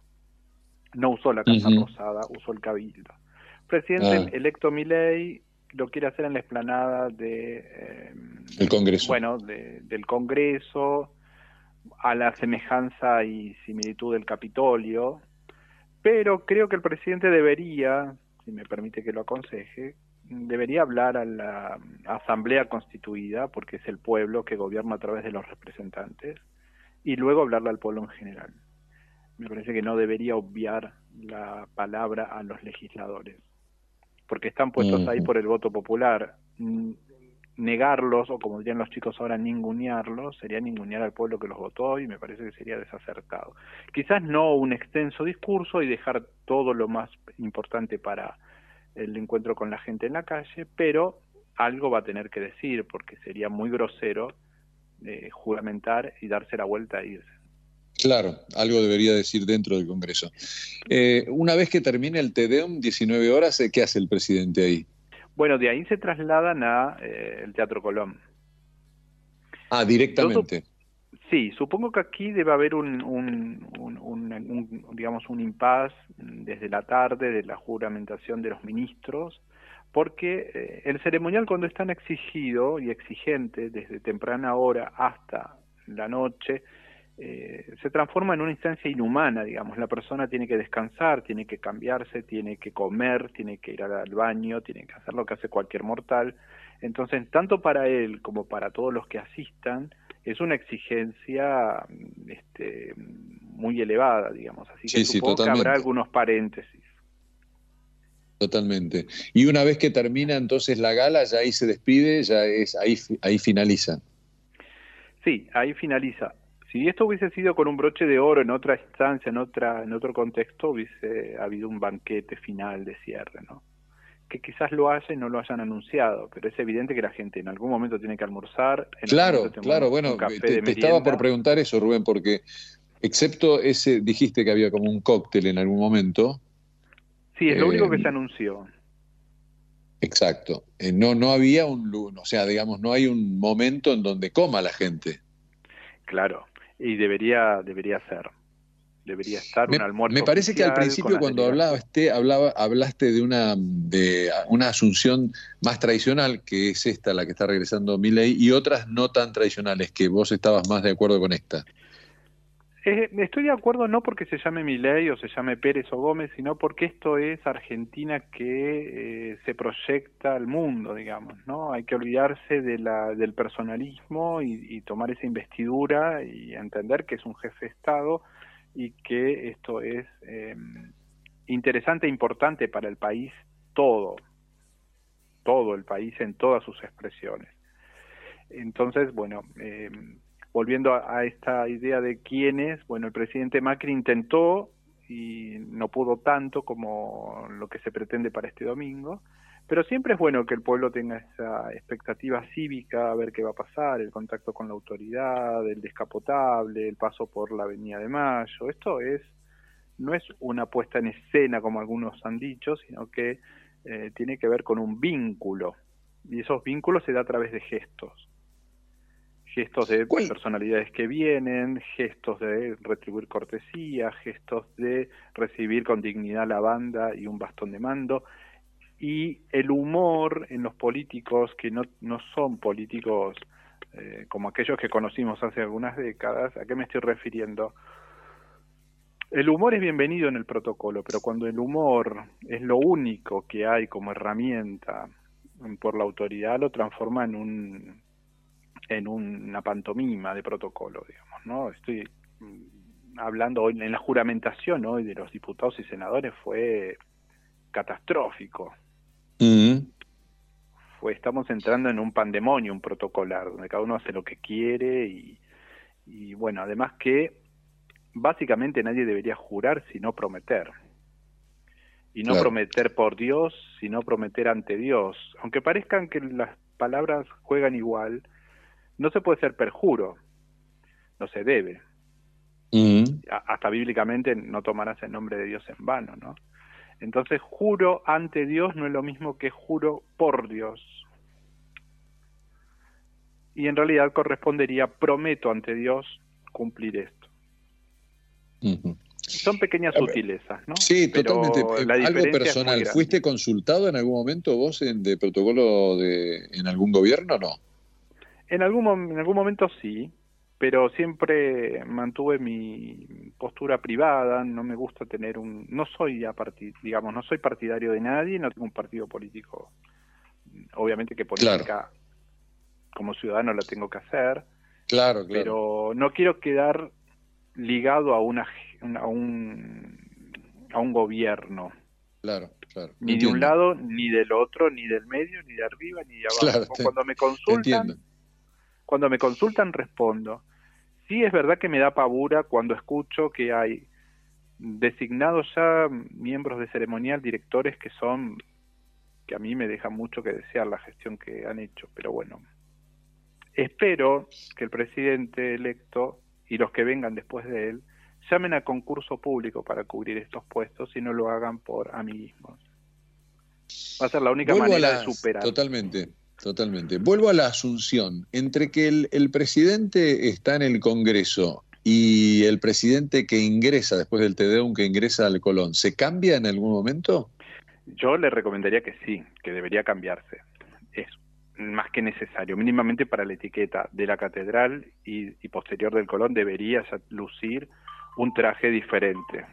Claro. Pero Claro. bueno, veremos qué sucede. Y con respecto a los invitados, ¿vos tenés alguna lista ya oficial de invitados? Bueno, eh, desde el rey de España, Felipe VI, acaba de confirmar el presidente de Ucrania y bueno, eh, el Papa envía al embajador, al nuncio apostólico en Chile, como representante de la Santa Sede, bueno, y algunos otros presidentes, mandatarios, primeros ministros y demás. Eh, Claro. Lo más importante de todos es el rey, porque bueno, es un- la monarquía presente y Argentina tiene un, un encuentro directo con, con la madre patria, digámosle así. Y bueno, vamos a ver exactamente quiénes estarán y qué orden de precedencia de sillería le darán en cada uno de estos escenarios, porque el protocolo se va a mover del Congreso a la Casa Rosada, de la Casa Rosada a la Catedral, de la Catedral al Teatro Colón, son cuatro escenarios donde el orden de sillerías, el orden de saludos, el orden de ingreso, el orden de egreso, el desplazamiento, la seguridad, juegan factores importantes.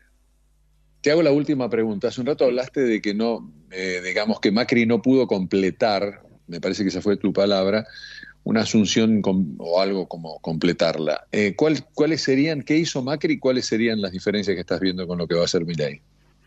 Bueno, la- fue un buen intento lo que se hizo en aquella instancia. No acompañó tanto eh, el momento fundamental, que en este caso sí va a suceder cuando un presidente le eh, entrega sus atributos de mando a un nuevo presidente. En aquella instancia Claro. fue el presidente provisional del Senado. Eh, Pinedo. ujú. se, hizo, se hizo en el Salón Blanco y ahora parece ser que se hace directamente eh, ante la- el cuerpo legislativo en el Parlamento. Pero lo que sí es importante y la principal característica que distingue es que el presidente Fernández le va a entregar al presidente Milei lo que corresponde en tiempo y forma, digamos, cosa que no sucedió lamentablemente. Ustedes se acuerdan que todo este ceremonial de la asunción de Macri se vio un poco opacado por esa disputa hasta qué momento era constitucionalmente el periodo, entonces estar a cero horas y de ahí la Corte y un presidente provisional del Senado que hace de presidente y no lo es, bueno, fue todo... eh, esto se va a superar cuando Argentina tenga una ley sobre el traspaso presidencial que no la tiene. Bueno, en ese momento Cristina se negó a entregarle el mando a a Macri. Sí, sí. Y en toda la etapa del gobierno último peronista, bajo la denominación kirchnerista, cambiaron el centro del ceremonial, que siempre fue el Salón Blanco, porque les traía otros recuerdos, lo han mudado a otras instancias, digamos, a otros ámbitos. Mm.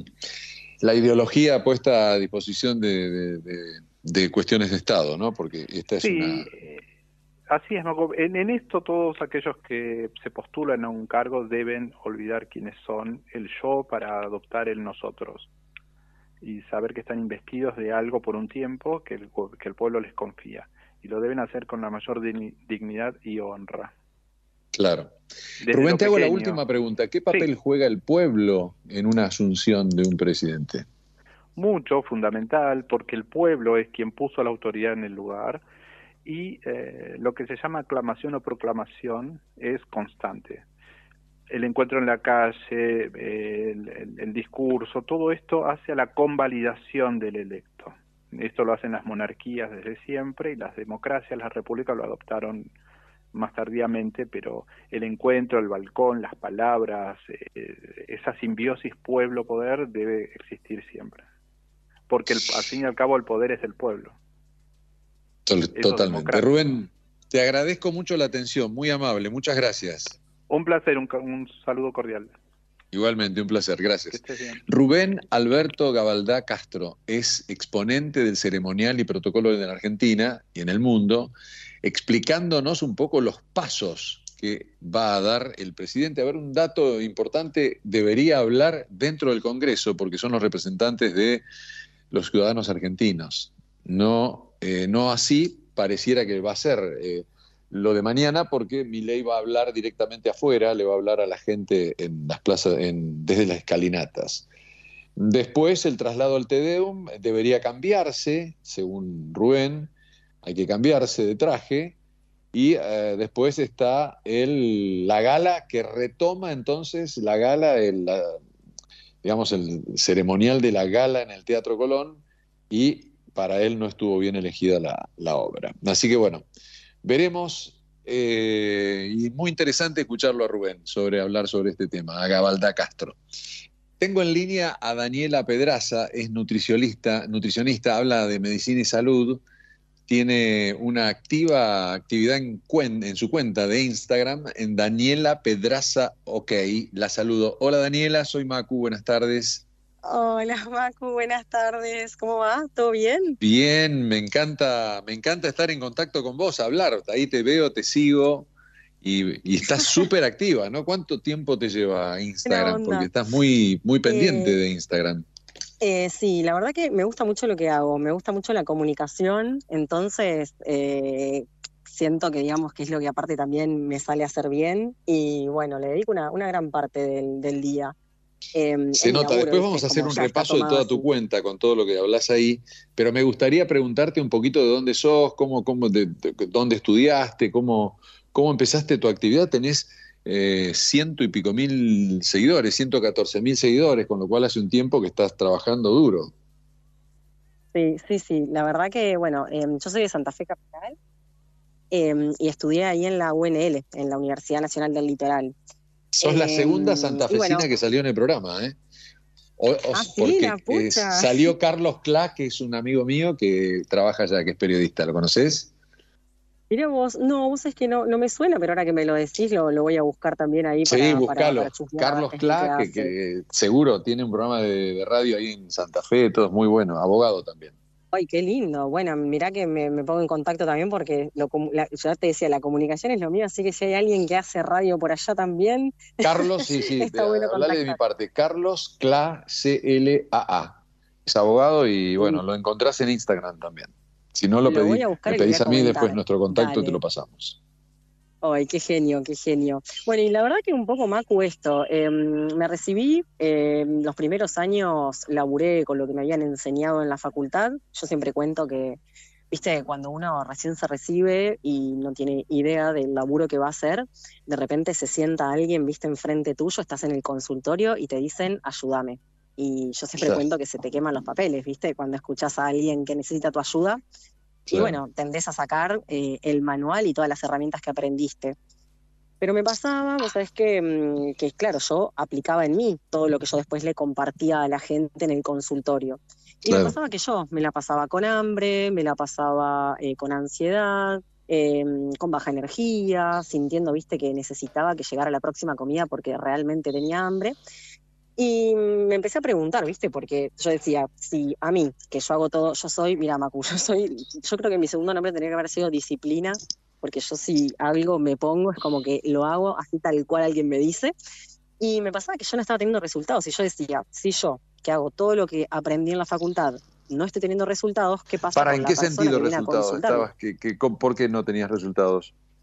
Claro, esto, me sentía siempre con hambre, Ah, siempre estaba cansada. ¿Eras más gordita Claro. o no? Porque sos delgadísima. Eh, no, no, soy delgada, soy delgada sí, en, en esa época también, digamos, tuve una época nada más en la que tuve otro peso distinto, pero, mm, pero digamos, o sea, delgada, pero sí, o sea, un, un poco también yo lo que cuento siempre en redes es que más allá de que estamos acostumbrados a esta cuestión, viste, del peso y, y de la parte, de la parte física eh, eh, exterior, digamos, Claro, hay una, parte sí. re importante que es cómo uno se siente, ¿viste? Porque si uno no, No, tiene energía para. O hacer sea, las cosas. Entonces si me uno- respondés, te sentías mal porque no, te, no tenías resultados, o sea, te sentías con ansiedad, eh, con hambre, etcétera. Exacto, con hambre, exactamente, exactamente. Entonces, como la pregunta que yo me planteaba era, si yo que hago todo como hay que hacerlo, ¿no? Supongamos lo que uno esperaría que se haga, no veo resultados al respecto de todo esto, que en realidad es lo primero que uno nota, después, digamos, el peso, en las personas que quieren laburar con su peso, el peso es consecuencia de laburar todo eso antes, ¿viste?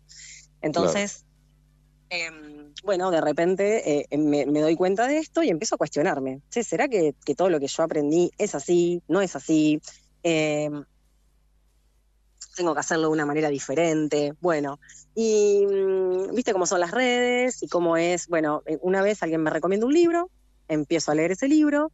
Y bueno, un libro me fue llevando a otro, a otro, a otro y a cuestionarme un montón de cosas. Y mm, bueno, empecé a volcar todo eso que aprendí y después empezó a aparecer gente mm, que laburaba de esa manera, colegas, médicos. Pará, dame, dame un eh, segundo, está buenísimo la historia que me contás, para Dani. Eh, eh, dame un segundo. Hace poquito hablé con una doctora que también, eh, pediatra, que también no se recibió y después empezó a entender, o sea, a leer y a entender otro tipo de medicina, otra forma de curar, otra forma de, de, de comportarse eh, o, de, o de sanar a las personas y a ella. y, y es muy parecido a lo que vos me estás contando. O sea, medio como que dejó la medicina tradicional. Vos acá me estás hablando de un, de un estudio de nutrición tradicional para pasar a algo más, eh, digamos, eh, más eh, de- del día a día, más algo, digamos, eh, que, que se Sí, veía yo lo llamo- yo lo que estaba en los, en los cuadernos o en los libros. Exacto, exactamente, exactamente. A ver, por ejemplo, mira, te, te doy un ejemplo, viste, como bien sencillo, viste, esos que uno dice, claro. Por ejemplo, el desayuno, viste, hay que hacerlo apenas uno se despierta. Esa fue una, una de las cosas que a mí más me, me- me llamó la atención, Sí, porque lo, yo lo vi, repetía. lo vi. Bueno, yo eso lo re repetía, viste, y sin entender mucho lo que estaba repitiendo. Bueno, Tengas o no tengas hambre, metías el Sí. Exacto, exacto. Era despertarme y como era, viste, un, un mandato, el desayuno es la comida más importante del día, era despertarme y comer algo. Y después uno va entendiendo esto, ¿no? Que de repente el cuerpo tiene su fisiología apta y justamente hecha para esto, para levantarnos y dejar que nuestro cuerpo actúe solo, sin necesidad de comer. Sí, hay una, hay una liberación de, de- de una hormona que es el cortisol, y ese cortisol lo que hace es preparar el cuerpo para el día a día, sin necesidad de comer nada. Es como ese, esa, esa hormona que se libera es la que libera eh, glucosa, es decir, alimento para nuestro cuerpo, eh, energía. Y bueno, de repente vos imagínate, eh, ¿Cómo se llama acostumbrados esa, a eh? comer el cortisol. Cortisol. Exactamente, exactamente. Entonces, bueno, imagínate así un montón de otras, de otros patrones que, y de otros, eh, de otros paradigmas que se repiten en nutrición. Por ejemplo, comer cada dos horas y media o tres. Entonces, de repente ahí también dándole la recomendación a la gente que coma como si fuésemos máquinas, ¿viste? No, no pensando en realmente tenés hambre, realmente necesitas esa comida, Eh, ¿para qué estás comiendo? Entonces, empezar a plantearme todas esas preguntas era ir muy en contra, ¿no? De lo aprendido y, y empecé a ver que la gente tenía resultados, ¿no? Porque de repente las personas me decían, che, la verdad es que sí, que seis veces en el día no quiero comer, eh, siento hambre de verdad dos veces. Eh, o de repente alguien me decía, che, sí, la verdad es que terminé haciendo seis comidas porque me lo recomendaron, pero me hacía muy mal comer tantas veces en el día porque realmente no llegaba a hacer todas esas comidas. Y así, viste, vos vas encontrándote con un montón de personas que iban probando lo que uno le decía y no funcionaba. Y imagínate, Macu, que tuve que ir en contra de mi ego, como viste, bancar, Claro. esa, bancar esa parada, como decimos en Santa Fe. Claro. Porque, claro, imagínate que, que, que me decía mi ego, no, vos sos la que sabe. Todo lo que vos decís es lo que va, pero la gente me estaba diciendo otra cosa. Entonces fue como bajar a, a tierra ese ego Wow, y te no, viste mira, como al principio de tu carrera, te viste en un problema. Sí, así, es co- era como arrancando de cero, pero también esto, entendiendo que del otro lado había un humano que necesitaba ser escuchado, que necesitaba ser respetado, que necesitaba que realmente se escuche sus necesidades y no una indicación simplemente porque el libro lo decía. Eh, y que de hecho, digamos, paréntesis, ningún libro habla de esto. O sea, todas las recomendaciones que damos los Nutris eh, eh, desde esa nutrición tradicional no tiene un sustento fisiológico o de libro. Es como pareciera que están sacadas no sé de dónde, ¿viste? Como que a veces me pregunto dónde, de dónde salió. Porque ya te digo, fisiológicamente eh, nuestro cuerpo no funciona de esa forma, pero las recomendaciones están dadas así. Y bueno, así, digamos, fui como aprendiendo un montón y probando con las personas y obviamente la primer prueba la hice en mí. Entonces empecé yo eh, esperando al momento de tener hambre, eh, haciendo las comidas que necesitaba y hoy yo, yo siempre le cuento a la gente, yo me siento mejor hoy a mis 33 que a mis 18. Yo hoy eh, hago clases de elongación. Ahora, por ejemplo, te estoy hablando desde el gimnasio. Yo estoy en Buenos Aires, me vine a visitar amigos y a laburar un mirá. poco desde acá. Y ¿Dónde, y ¿En qué barrio incluye estás? A ver, contame. ¿Dónde estás? Eh, estamos en, en Saavedra. En Saavedra yo soy muy Ah. amiga de alguien que te conoce, que es María Domenech, que es eh. Sí, pará, las vi Eh, juntas también. a María y a vos. Exacto, Las vi en, las vi en, el, amigas. en el Instagram de María. Mandale un beso, la, la adoro. Dale, bueno, mira, me está esperando ahí en el auto, de hecho, porque vinimos a entrenar juntas, vinimos a un poco, viste, a esto, a lo que a uno le hace bien. Y, mm, y yo me llevo ahora conmigo a donde voy, mi estilo de vida, que lo fui, ya te digo, creando en base a esto. Eh, Por ejemplo, me encontré con, con Mari también en un momento, y también, viste, te encontrás con personas que, que, que tienen Claro. un, Pero para, para, ¿ustedes similar. recién terminan de hacer gimnasia o se van a hacer gimnasia? Sí, no, no, estamos, recién terminamos. Yo estoy ahora al solcito, hablando acá con vos, después de haber elongado, después de haber hecho musculación. Qué y lindo. ahora ya qué sí, li- ¿Estaban en un eh, gimnasio? ¿Estaban en un gimnasio? estábamos en, exactamente, exactamente, acá en el gimnasio al que viene Mari, y vinimos a entrenar, ¿viste? Entonces, viste, es como que uno dice, bueno, cuando uno ya también se siente bien con lo que hace, no querés dejarlo. Y es un poco lo que yo siempre le transmito a la gente, ¿viste? Cuando vos ya encontraste eso que te hace bien, que de repente es esto, no sé, me pasa mucho, ¿viste? La gente empieza a desayunar tipo 10 de la mañana, 11 de la mañana cuando realmente tienen hambre, pero después, viste, vuelven al médico y el médico le dice, no, vos tenés que volver a desayunar apenas te despertás. Entonces yo siempre le digo a la gente, escucha, yo sé que la palabra del médico tiene mucho peso, ¿sí? Porque bueno, eh, es, es una cuestión, me parece también muy cultural y todo. Pero si vos estás sintiendo en tu prueba, en tu propio cuerpo, que a vos te hace bien esperar un rato, tomarte la mañana para otras cosas y después comer algo, ¿por qué vamos a escuchar la palabra de un X que yo entiendo que tiene el título y todo, pero no tiene el título en tu cuerpo? En tu cuerpo tenés el título vos, o sea, vos sabés qué te hace bien, qué no te hace bien, cómo te sentís.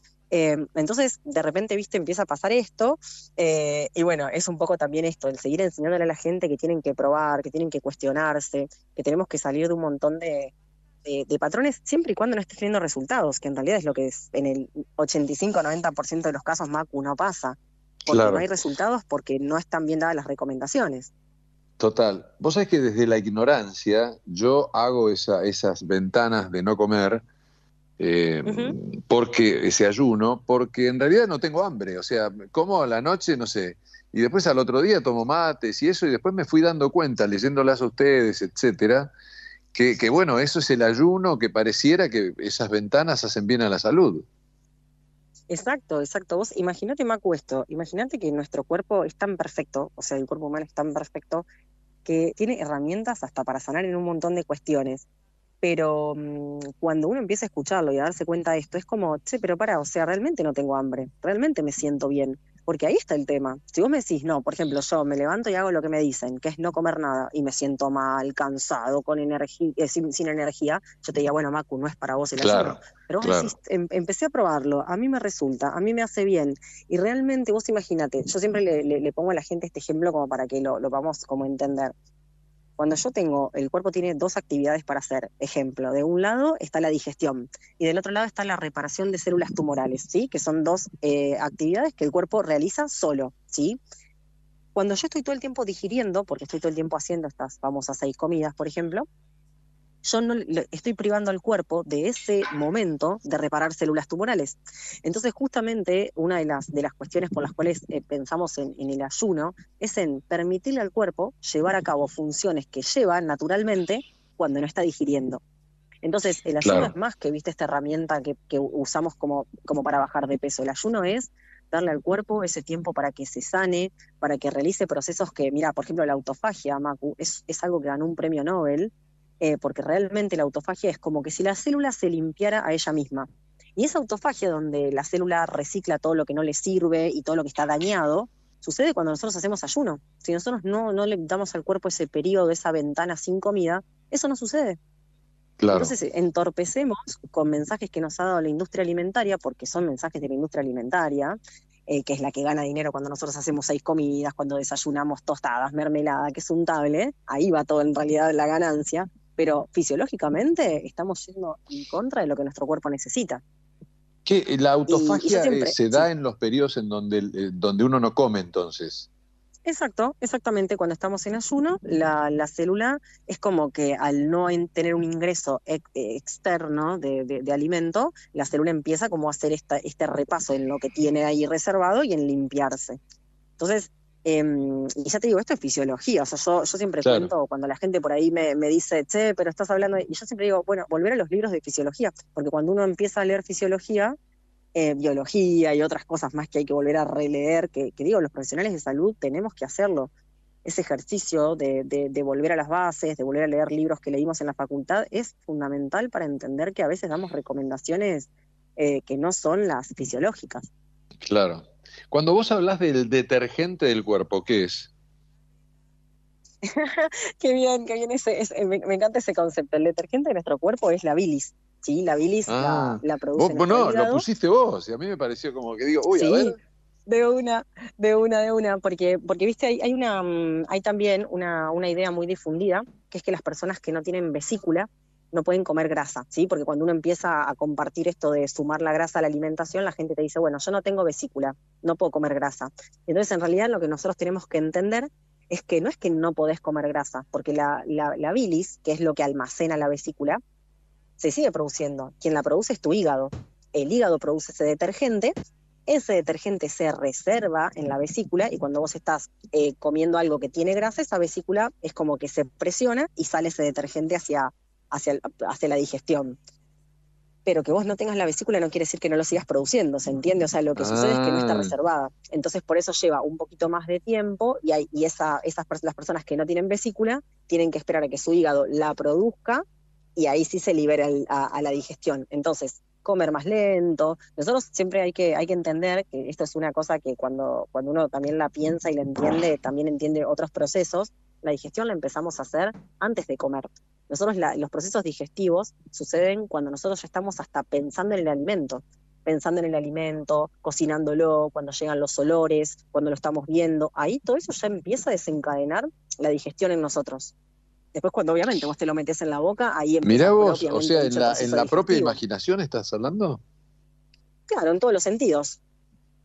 Sí, Claro. no, o sea, nuestra digestión tiene algo que se llama fase cefálica, que es como empieza antes de que vos lo tengas en la boca. Después, digamos, está la, la fisiológica, ¿sí? la que ya te pusiste la comida y ya al entrar en contacto esos macronutrientes, eh, viste, la grasa, el carbohidrato y la proteína, empieza el proceso digestivo. Entonces Claro. también, viste, cuando uno va entendiendo todas estas cosas, va también entendiendo cómo funciona el cuerpo. Entonces, si yo como despacio, le permito al cuerpo y lo mastico, y mastico bien y hago todo ese proceso correcto, no hay ningún problema con la grasa y no tener vesícula. Pero fíjate qué distinto es dar la recomendación de esa manera que darla desde el miedo. Yo, eh, una, una crítica que hago, pero constructiva y desde el amor, nunca la hago como señalando mal, pero sí digo que los profesionales de salud tendríamos que empezar a ser más amorosos con el que está del otro lado y en vez de meter miedo, meter información, meter enseñanza, ser docentes. Hablábamos con Mary que, que la palabra médico viene en realidad de- de- del término docente. Entonces, qué importante que es que los que laburamos en salud empecemos a enseñar a las personas y enseñar y dar herramientas para que el otro tome decisiones. A mí me, me- me suena muy fuerte eh, este concepto tan paternalista que tenemos de la salud, a donde yo, porque soy la que estudié de nutrición, soy la que sabe más de tu cuerpo que vos. A mí eso, digamos, siempre me, me, me- mueve Sí. mucho las, las Ya me quedó claro. Vos, vos decís que un médico no conoce tu cuerpo como vos misma. Exacto, exacto. Y que el médico puede darnos recomendaciones y enseñarnos a manejar el cuerpo, en vez de, de llenarnos de miedo, de decirnos, porque si no haces tal cosa te va a pasar tal otra. No, a ver, escucha, enséñame cómo funciona el cuerpo, dame herramientas, permitime tomar decisiones, porque en definitiva, eh, eh, quien va a, a disfrutar de los beneficios o tener que laburar en las cosas que, que están funcionando mal es la persona, no es el médico. Entonces, eh, justamente eh, el em- al, a quien hay que empoderar es al concurrente, yo les digo concurrentes a las personas que, que vienen a mis consultas, pero bueno, el Claro. empoderar a las personas. Yo siento que desde ahí, desde el amor, el respeto y todo, se puede lograr mucho más que desde el miedo, desde la presión, desde el decirle al otro hace, ¿no? Desde el paternalismo que que Absolutamente, todos adultos, absolutamente. Es muy interesante. di- Digamos, ahora entiendo un poco la por qué estás con Mary y no tenés mucho de médica también. O sea, estás hablando, estudiaste mucho sobre, sobre los procesos de, de- de, digamos, de sanación y de curación y de enfermas y cómo se enferma una persona, pero porque conocés de, del cuerpo humano. ¿Qué, qué leíste una Sí, vez de, sí. que te recibiste de De nutricionista? todo, de todo, de todo. Fui leyendo de todo, soy, soy muy autodidacta y soy muy bala. una, una palabra que, que vamos a traducirla es como, me gusta mucho leer, soy muy nerd. Eh, me gusta Ah. estudiar, me gusta, soy muy curiosa, eh, nunca me quedo con la respuesta de porque sí. Esa respuesta es como que me hace dudar mucho más todavía. Cuando alguien me responde porque sí, es como que digo, ah, acá hay algo que tengo que investigar más todavía y me pongo mucho más a investigar. Pero bueno, esto, leo mucho, viste Guyton, o sea, viste, viste fisiología, eh, leo después también desarrollo personal, gestión de tiempo, incluso me gusta leer, viste, sobre dinero, sobre emprendimientos, leo de todo. Sos Vos una mujer muy interesante por lo que veo, así que hay que, hay que conocerte, hay que conocerte. Hay mucho, sí, hay mucho, hay mucho para, hay mucho para charlar y, y mucho aparte de eso, viste, para seguir investigando también y estudiando. Y con, con Mary, ¿qué, qué de- puntos se encuentran con el trabajo de ella con respecto a vos? O- o- o- deben Y- ser un montón, pero digamos que en dónde es están muy unidas. Un montón, pero bueno, en esta visión de, de ser autodidactas y de empoderar al que viene a, a- a pedir ayuda, al que viene a pedir un acompañamiento. Eh, Claro, bueno, tengamos en cuenta que Mary fue una médica tradicional del hospital italiano, etcétera, que después Exacto, despega, exacto. ¿no? Sí, y que también entiende esto, ¿viste? Entiende que ser nuestro propio médico es lo mejor que nos puede pasar. Eh, cuando, ya te digo, cuando vos haces Macu las cosas porque entendiste lo que está pasando, lo vivís de una manera totalmente distinta y lo aplicás de una manera Sí, distinta. Porque sí. ya no es porque me lo dijo Daniela, porque me lo dijo María, es porque yo entiendo, no solo desde la, desde la fisiología, sino desde la experiencia personal, que esto es lo que me conviene. Y ahí el peso, digamos, y el sostener en el tiempo, que es lo que yo siempre hablo, llega solo. Eh, una de las cosas con las que yo más laburo es esto, en, en hacerle entender a la gente que se puede sostener en el tiempo lo que uno logra, pero bueno, todo esto requiere de un laburo que arranca en nuestra mente, cuestionando lo que creíamos hasta acá que era salud, que era lo que había que hacer.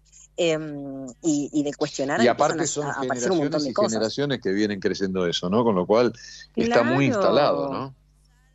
Imagínate, Macu, 1950, sí, o sea, más de 50 años escuchando las mismas recomendaciones.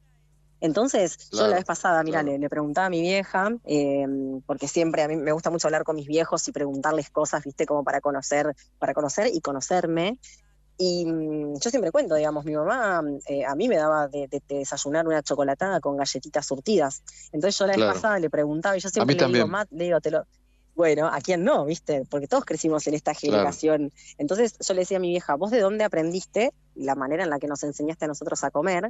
Y yo siempre le digo, ma, te lo pregunto, pero desde el amor, no te lo pregunto para, para, para hacer Claro, una crítica ni- supuesto, ni desde el enojo, supuesto. sino porque quiero conocerme. Y ella me decía, no, me dice, nunca lo, lo estudié ni lo saqué de ningún lugar, yo hacía lo que yo creía que tenía que hacer y un poco lo que yo había aprendido. Entonces imagínate, bajo esta, bajo esta manera, donde eh, aprendemos por lo que, por, una transferencia, digamos, generacional, a donde no hay un cuestionarnos, a veces transmitimos mensajes que no están buenos y que no ayudan. Eh, entonces, por eso yo hablo siempre eh, de, de arrancar por la mente, de empezar mirando cuáles son las ideas que tenés, cuáles son los pensamientos que aparecen, qué ideas tenés sobre vos. Y mm, entonces también entendí eso, ¿no? Que, que mi vieja hizo lo que pudo con lo que tenía de información y que la que después terminó aprendiendo y la que hoy sabe lo que le hace bien soy yo. Yo hoy, Claro. digamos, eh, una chocolatada y unas galletitas no desayunaría. Dani, mira, se nos Entonces- fue el tiempo, me encanta, me encanta escucharte. Ahí veo que tuviste más de mil concurrentes, o sea, te- tuviste más de mil pacientes atendidos, estás Ay, sí, contándonos. sí. Escúchame, hice un vivo muy lindo con, con Mary la vez pasada, eh, ahora estoy un poquito vago con eso, pero voy a retomar pronto, así que pronto te voy a estar contactando para hacer un vivo, y si te quedas en Buenos Aires y hay algo divertido, avísenme, que ahí estoy. Listo, bueno, ahora cuando, mira, cuando suba al auto de Mary ya le cuento de que, que, que te sumás a hacer algo, pero obvio, recontra. Y un placer, de verdad, muchas gracias también por la Totalmente, escucha totalmente, y te activa, felicito, me encanta. eh, ¿Perdón? Eh, gracias, gracias por la escucha amorosa, por la escucha activa, por, por, por este, a estos espacios a donde uno puede esto, ser quien es y, y compartir un poco de lo que hace. Me encanta y aparte que me decís que estás en calzas, en un gimnasio, que es un lugar que yo amo, así que me, me- me- me- me vuelve loco. Eh, 114 mil personas te siguen, te felicito, eh, te felicito por todo lo que contaste recién y aguante Santa Fe. Aguante Santa Fe, aguante Buenos Aires, aguante la gente de Argentina, aguante la gente, aguante la gente que está dispuesta a escucharse, a conocerse y que sabe que el amor y esto, el amor por el otro, el amor por uno mismo es lo que nos abre un montón de puertas súper lindas. Así que aguante todo. Yo siempre digo aguante estar vivo y aguante tantas cosas que, que podemos hacer mientras estamos aquí en este paso por la vida. Totalmente. Dani, te mando un beso, me encantó Beso y abrazo. Gracias. Beso, Lo mismo beso. digo. Sos un divino. Hasta la próxima. Chau, chau. Chao, chao. Daniela Pedraza OK, la encontrás en Instagram, divina, nutricionista, hace medicina y salud, como pudimos ver. Eh, nosotros nos estamos yendo, soy Guillermo Mazuca, me dicen Macu, está Javier Martínez en la operación técnica, Gonza Benítez Cruz en la producción y todos ustedes en la radio escuchándonos por suerte. Gracias a Ecomedios. Mañana asume Javier Milei, nuevo presidente de la Argentina, así que se viene una época de mucha esperanza para todos los argentinos. Pásenla muy bien, nos encontramos el próximo sábado a las 13 horas. Gracias, chao, chao.